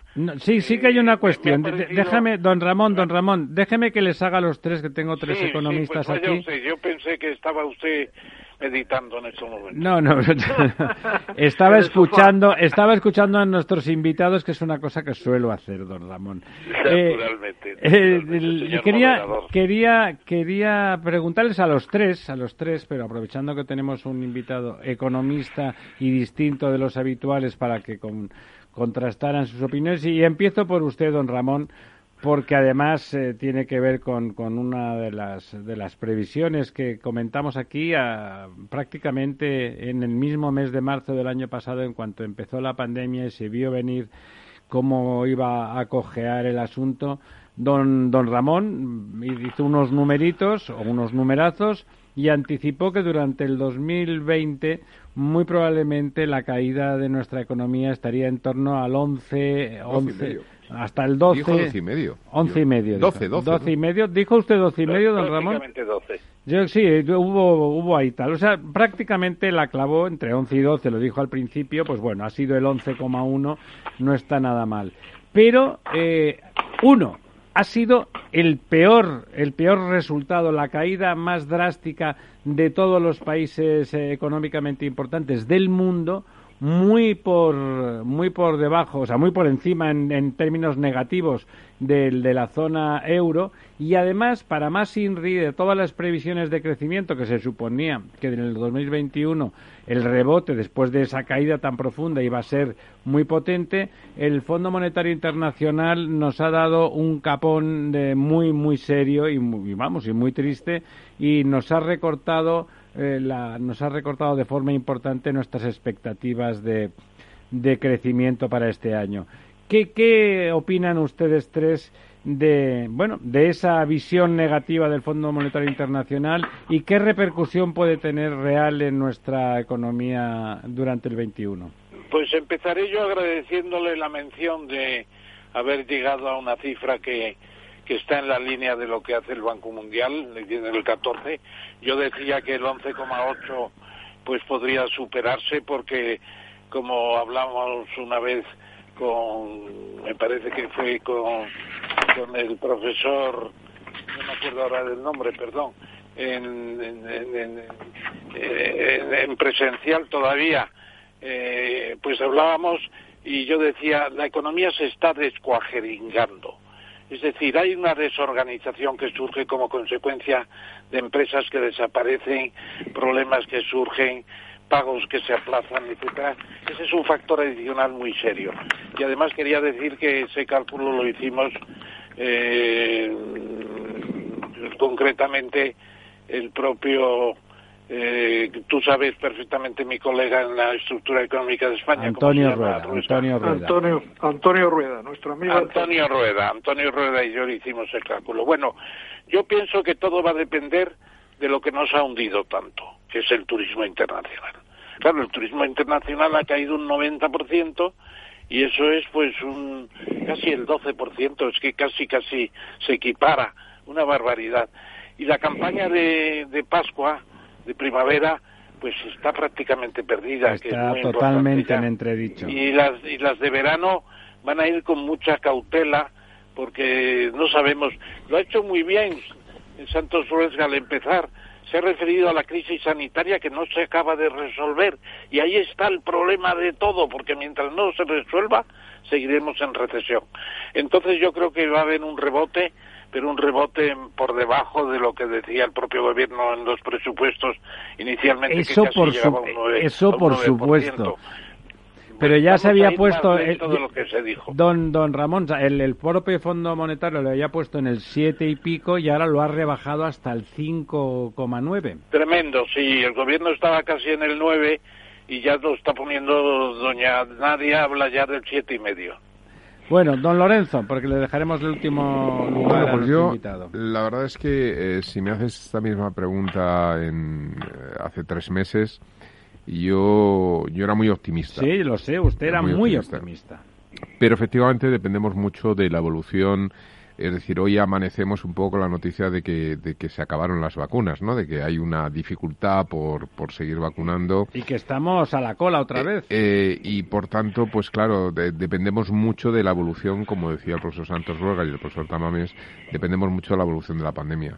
A ver, yo el dato optimista que veo es la entrada de dinero público de Europa. Si cumplimos con los requisitos y realmente ese dinero se materializa, pues obviamente de no haberse producido y no esta hacemos tercera otro, oleada o de, y no hacemos otro planeta pues pues hubiera sido bueno no, es que no nos iba a dejar la Unión Europea es Adiós, decir, tal y como estaba en el, en el en, digamos se ha publicado por la Unión Europea como hay que articular este tipo de de ayudas, los sectores, etcétera, pues realmente yo creo que eres un, un, motor importante o puede ser un motor importante de una transformación real de la estructura económica de, de este país, ¿no?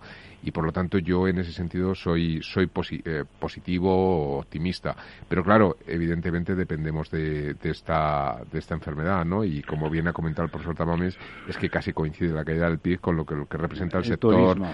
Turístico que en España, pues bueno, pues es, es un, tiene un peso muy muy significativo. Mm. Don Santos. Hay, sí, hay, a ver, yo yo creo en general que en estas situaciones atribuirle toda la responsabilidad al gobierno de la situación económica no puede ser puede ser erróneo. Me explico, es decir, yo tengo la impresión uno de que lo que se ha hecho básicamente es lo que se ha hecho en todos los países europeos, otra cosa es que el efecto no haya sido exactamente igual, es decir, el tipo de medidas, etcétera, no tampoco la intensidad, es decir, dos, estoy convencido que otro gobierno de otro color no lo hubiera hecho muy distinto. Y en todo caso, en mi opinión, y es una opinión muy personal, si hay que criticar algo a este gobierno, yo creo que más que la gestión económica, en principio, y ahora comentaré algunas cosas, es la gestión eh, de la pandemia, que en definitiva es lo que está detrás. Es decir, la pregunta es, ¿se ha gestionado la pandemia lo suficientemente bien, coordinada, no sé qué, para minimizar el impacto? Ese sería el problema, porque el problema que está detrás, no olvidemos, insisto, como decía Lorenzo, es la pandemia. Dos, eh, bueno, las predicciones varían y desde luego en esta situación pueden variar mucho, pero en todo caso, por ejemplo, en octubre el Fondo Monetario Internacional en su outlook de octubre ya decía que la caída del Producto Interior Bruto de España sería del 12,8%, o sea que ya en, en, esas fechas donde estaba empezando la segunda ola ya se prevía una caída un poquitín, un poco menor, mejor dicho, que la que estiman en este momento y que es por encima. Por supuesto que los gobiernos siempre dan cifras o buscan cifras la más baja o la que menos y mala imagen le crea, es decir, bueno, pues la cifra de caída más baja, menor, o la cifra de crecimiento mayor. Pero para mí el problema de fondo es la estructura económica en la que nos estamos moviendo. Lo que ha ocurrido es que con esta estructura el impacto es mucho más fuerte, el impacto en empleo es mucho más fuerte, las necesidades de recursos para mantener ese empleo ficticio que llamamos ERTES u otras fórmulas de mantener el empleo subvencionado tienen que ser más importantes. ¿Por qué? Porque mm. tenemos una cantidad en términos relativos mucho más elevada de empleo poco cualificado, de empleo de bajas rentas, que a la primera eh, andanada del virus está digamos eh, coloquialmente con, con, la ropa al aire, ¿no? Entonces, este es nuestro... Con el culo al aire. Eso es. Eh, este es nuestro problema. Nuestro problema es una estructura económica que soporta un golpe mucho más duro y, como bien decía el profesor Tamames, un sector cuando lo que lo que hace, eh, digamos, la pandemia es frenar la movilidad, pues un sector que necesita movilidad es el turismo, que hemos pasado. El sector de las ocupaciones hosteleras este año han caído el 87%. Sea, quiero decir que si quitamos enero, febrero, que serían más o menos normales, la caída es casi del 95% en el periodo de la pandemia. Claro, la diferencia es que en nuestro caso directamente el PIB del turismo supone en torno al 12% de nuestro Producto Interior Bruto. Si añadimos efectos colaterales del turismo, en cuanto a la movilidad, el transporte, etcétera, etcétera, nos vamos a un terreno enormemente sensible a este tipo de crisis, de crisis sanitarias, que puede ser en torno casi al 25%. Ese es nuestro problema de fondo y eso explicaría en buena medida por qué nuestro impacto es incluso mayor que el que está teniendo en Italia, ¿eh? donde tiene una estructura productiva también muy dependiente del turismo, pero no tanto como en el caso nuestro. Claro, el problema ahora a preguntarse es ¿y qué vamos a hacer en el futuro? O sea, vamos bueno, ahí, querido Santos... Deja que acabe, Ramón, deja que acabe. Yo recordaría, si me lo permite el moderador en una... No te lo permito, pero bueno, ¿qué le vamos a hacer? Bueno, recordaría primero que el problema que tenemos es una gran crisis de demanda. La demanda se ha hundido porque no hay dinero para gastar y no hay movilidad para, para ir a comprar, por así decirlo, y a pasar vacaciones. Y entonces la política que se ha hecho es buena, es cebar la bomba, la pan priming policy que decían los keynesianos de Estados Unidos con, con Roosevelt en el New Deal. Pues meter dinero, liquidez en los bancos, meter con deuda pública, comprar deuda pública para los, los ingresos públicos que se han caído, mantener los servicios públicos también con deuda pública, etcétera, etcétera. Eso está bien, pero lo que pasa es que indefinidamente no se puede mantener. Y ahora dejamos que el, profesor Santos Ruesga remate su intervención. En efecto, en efecto, es decir, no se puede estar cebando la bomba indefinidamente, pero fíjate Ramón que yo creo que en este caso habría un matiz de lo que se ha estado haciendo, no solo aquí, sino en cualquier país. No es tanto cebar la bomba eh, para mantener la demanda, como para mantener, para hacer que los problemas de liquidez de las empresas no se conviertan en un problema de default o que los problemas de falta de renta para una parte de la población no se conviertan en un problema de eh, exclusión social. Social. Esto es lo que se ha hecho. ¿eh? Esto es lo que muy se bien, ha hecho. Muy bien, más un, sentido social, tiene más un sentido social que económico. Entonces, si me, dejas un poco acabar, lo que Por favor. es que hay, hay algunos elementos que incluso dentro de la gravedad de la crisis que tenemos, bueno, pues apuntarían a que si las cosas no se hacen mal, eh, razonablemente mal. Si toda esa cantidad de dinero que va a poner la Unión Europea la aplicamos de una manera eficiente, bueno, podemos salir. Estamos, curiosamente, eh, nuestro sector exterior mm, sobre todo el de bienes, no se ha comportado tan mal. Por supuesto que ha caído, pero han caído, han caído las importaciones también, pero ahí da la impresión de que hemos mantenido la tensión que había ido cogiendo los años anteriores. Estamos en unos mercados financieros con muchos problemas, pero significan que desde el punto de vista de la deuda es una deuda que nos cuesta muy poco y que la estrategia que está haciendo el Tesoro español es convertir deuda corto en deuda largo a unos costes muy bajos como los que hay en este momento. Es decir, hay algunos elementos ahí positivos. Para mí el problema es que todos esos recursos, que son muchos, ¿eh? que está poniendo en marcha la Unión Europea, que estamos hablando de un 8 o un 10% del Producto Interior Bruto que se va a ir gastando a lo largo del año, se apliquen a proyectos que realmente sean eficaces. Porque el riesgo que tenemos con alguna de las medidas, como decía Ramón, que se aplican de manera muy genérica y se distribuyen pues sin mucho criterio, es que lo que hacen es socialmente con tener un problema que está ahí, pero desde el punto de vista económico pueden ser muy poco ineficientes a medio plazo. Seguir, por ejemplo, indefinidamente con los ERTES, como plantea en la reforma del gobierno, yo creo que es un error. ¿eh? Lo digo claramente. O sea, creo que es un error. No hay que mantener los ERTES indefinidamente. Perdón, los ERTES sí, ¿eh? los expedientes sí. Lo que no hay es que mantenerles subvencionados especialmente. ¿Por qué? Porque lo que estamos es impidiendo la reconversión productiva de ciertos sectores. hay ciertos sectores que les iba a pasar con pandemia o sin pandemia que, están muertos. que reconvertirse, que están muertos o que están semi muertos o que al menos tendrían que reconvertir sus plantillas, mejorar digitalmente. Les llaman empresas zombies, ¿no, don Santos? Empresas zombies. Algo así, algo así. Entonces, mantener subvenciones que durante un cierto tiempo tienen sentido por la gravedad de la crisis, mantenerlas sin edie no están buscando un aumento de la eficiencia de nuestro sistema productivo. Entonces, yo creo que eso es lo que hay que revisar. Es decir, sí, sí, Santos, te van a llamar darwinista.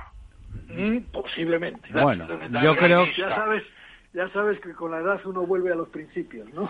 Bueno, lo que le van a llamar es realista, y si realmente si va a haber dinero, mucho mejor que vaya a los lugares donde va a crear riqueza, donde va a crear progreso y donde va a crear empleo, crear.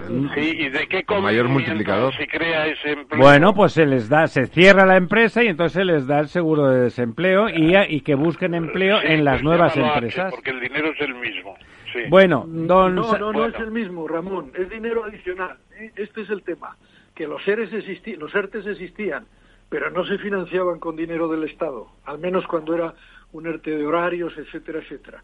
Y no, vamos, perdón, se financiaba con dinero del Estado, pero consumía, eh, digamos, la cuenta, la bolsa de desempleo que tenía el trabajador. Ahora es adicional.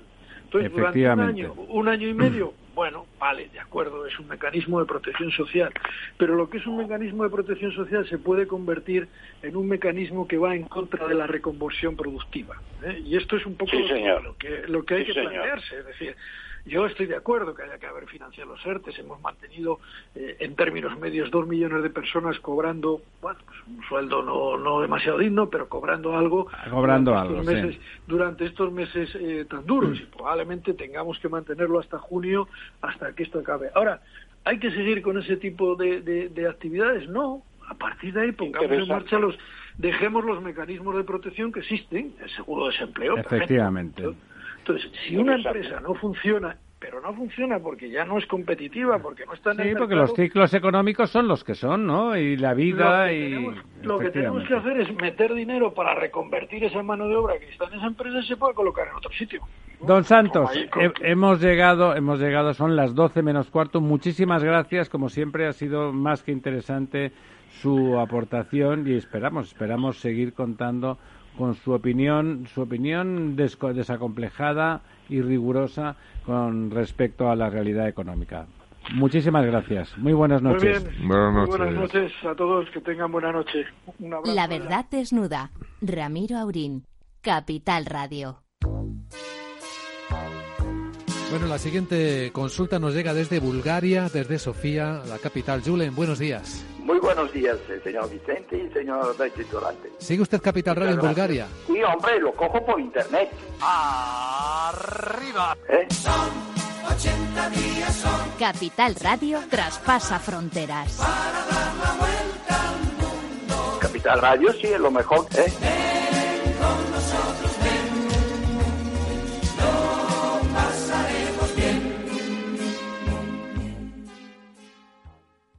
La verdad desnuda. Capital Radio.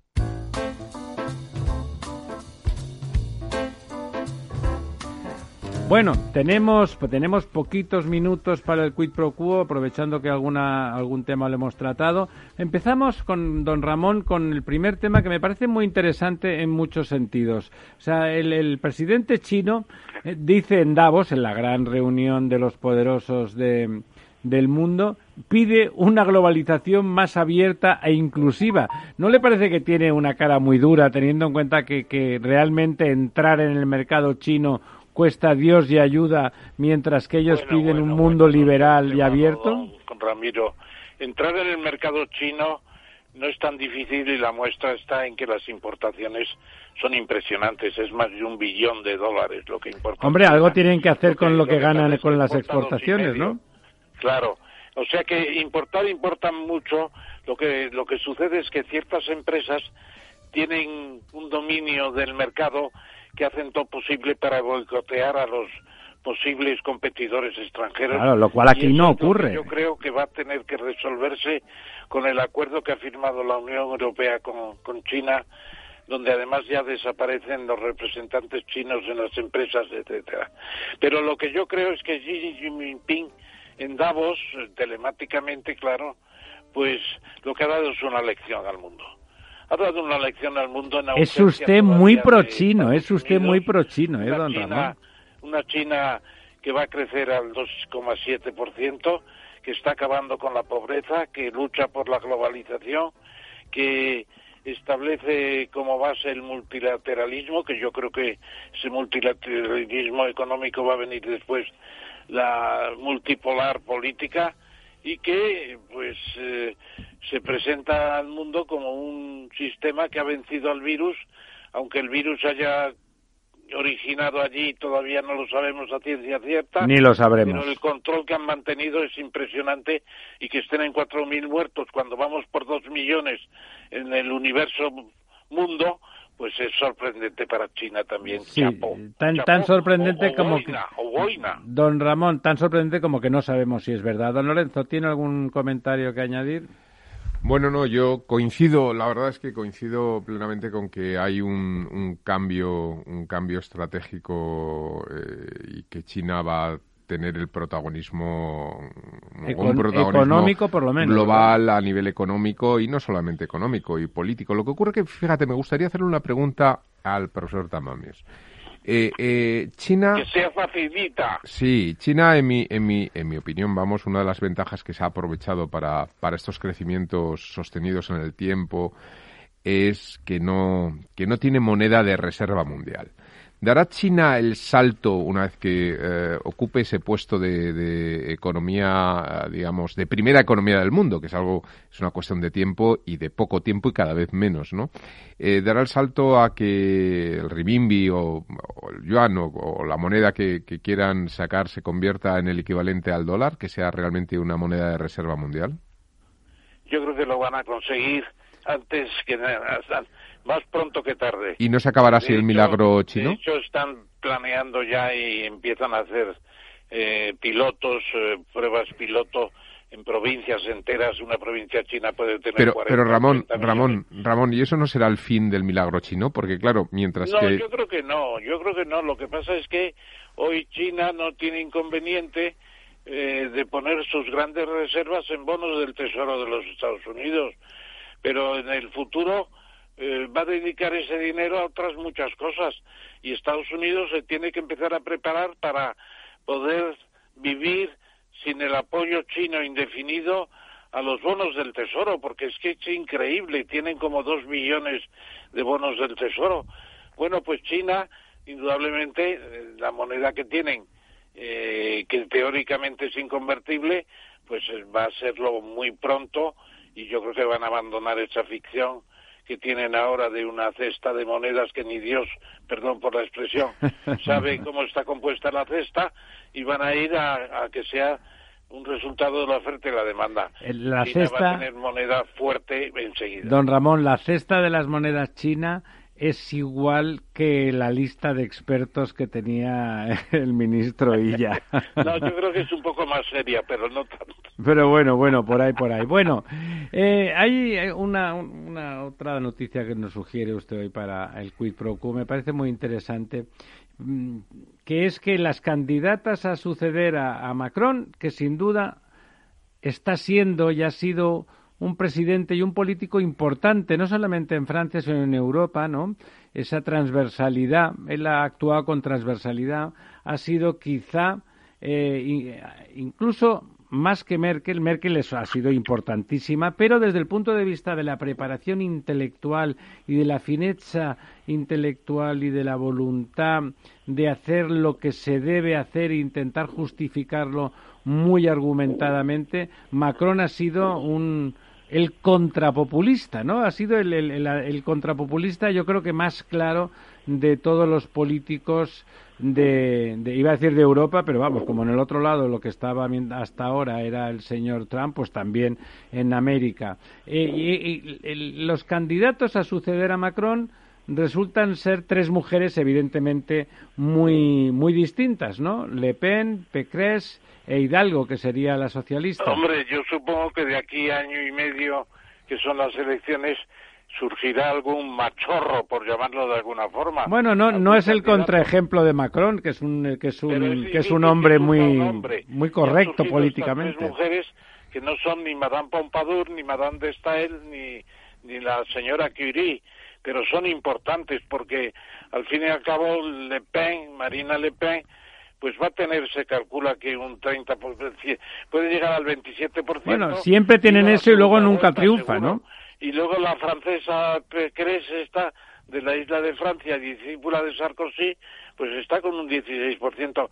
La nuestra, Ana Hidalgo, española de origen, nacida en Cádiz, y que sigue hablando el español perfectamente, pues tiene entre un 6 y un 7, pero yo creo que puede ir creciendo porque es muy distinguida y sabe lo que hace.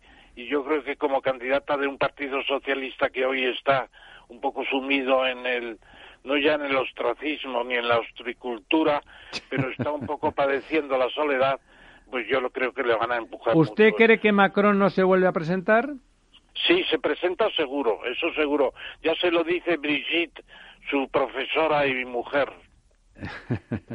¿Algún comentario, don Lorenzo? No, bueno, es que el sistema, el sistema electoral francés, que a mí, por otra parte, me gusta mucho, el también, la doble vueltas, eh, pues hace que esto, hombre, pues, eh, pues eh, son noticias que se quedan un poco en lo anecdótico, ¿no? Porque al final yo creo que las elecciones francesas se va a debatir exactamente igual que se debatieron en las anteriores elecciones entre la señora Marina Le Pen y, el señor Macron, y que Macron va a ganar simplemente porque... Esperemos bueno, yo creo que, aunque es verdad que ha subido en cierto un par de puntos en intención de voto la señora Marine Le Pen, pero, pero vamos, yo creo que posiciones extremas nunca en un sistema de dos vueltas pueden llegar a ganar, sería desastroso. Bueno, solamente ha pasado, bueno, no eran dos vueltas lo de Estados Unidos. Un tema, un tema que, que a usted le es muy querido, a nosotros nos, nos gusta también, pero que a usted siempre le ha preocupado, y es cierto, le ha preocupado sinceramente, que es el tema de la del reto demográfico, pero ya no el de la España vacía, sino en general, ¿no? Nos quedamos, eh, la pirámide, la pirámide demográfica en España está invertida, no tenemos, nuestras parejas tienen menos hijos de los que deberían para, para continuar la, eh, la sustitución generacional y con la crisis eso se ha hundido todavía más, ¿no, don Ramón? Yo nunca había visto que hubiéramos bajado del 1,3 en la tasa media de fecundidad, 1,3 hijos por mujer a lo largo de su vida, y estamos en 1,26. No es el INE, pero es FEDEA, que estuvimos aquí su presidente hace unas semanas. FEDEA ha hecho un precálculo sobre el INE, sobre el INE, perdón, y ha llegado al 1,26, que es lo más bajo que yo había visto en Europa, por debajo de Italia, etcétera, solo por encima de Corea del Sur, como vimos la semana pasada que está en el 0,9. Y luego el COVID es una especie de palo gigantesco. Hay mucha gente que se está divorciando, otros que pensaban casarse y lo dejan, otros que estaban pensando en tener un segundo hijo y lo dejan para las calendas griegas. Es decir, hay un panorama demográfico terrible y ese es uno de los programas que tiene que llevar no el plan de resiliencia, sino el plan complementario que, como usted sabe, están redactando unos amigos nuestros. Muy amigos, por cierto.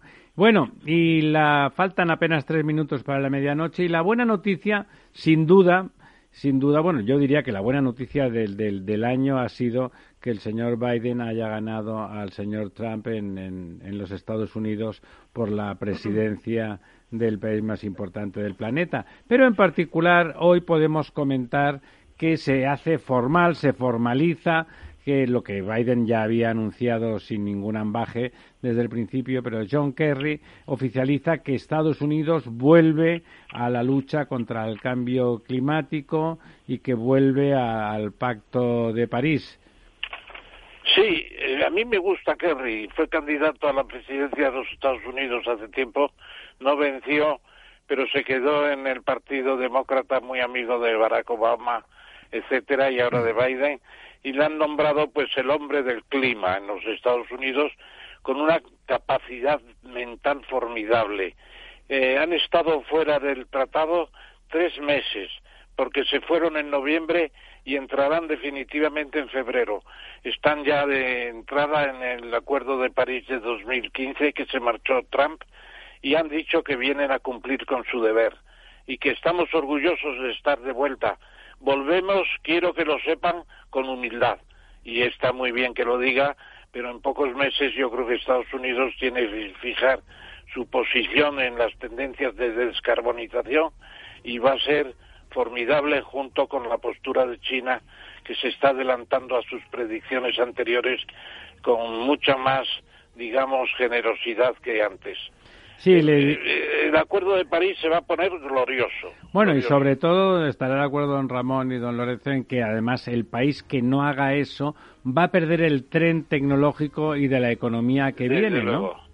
¿no? Así es. Desde luego, esta mañana teníamos una conferencia del español eh, también telemática, claro, y estaban los amigos de Ampier, los conoce usted muy bien, Rafael Barrera, etcétera. Ha estado aquí. Y lo que hay es un avance tecnológico formidable, formidable, y una caída de costes del 90% en la fotovoltaica, por ejemplo. Don Lorenzo, la medianoche, las brujas nos atacan. Eh, don Lorenzo y yo ahora tendremos que ir dando explicaciones porque ya estamos en toque de queda. Estamos, pero desde hace unas cuantas Desde hace un par de horas, sí. Amigas, amigos, Amigo Néstor, profesor Tamames, hasta el próximo miércoles. Un abrazo. Y a Néstor por Galdós.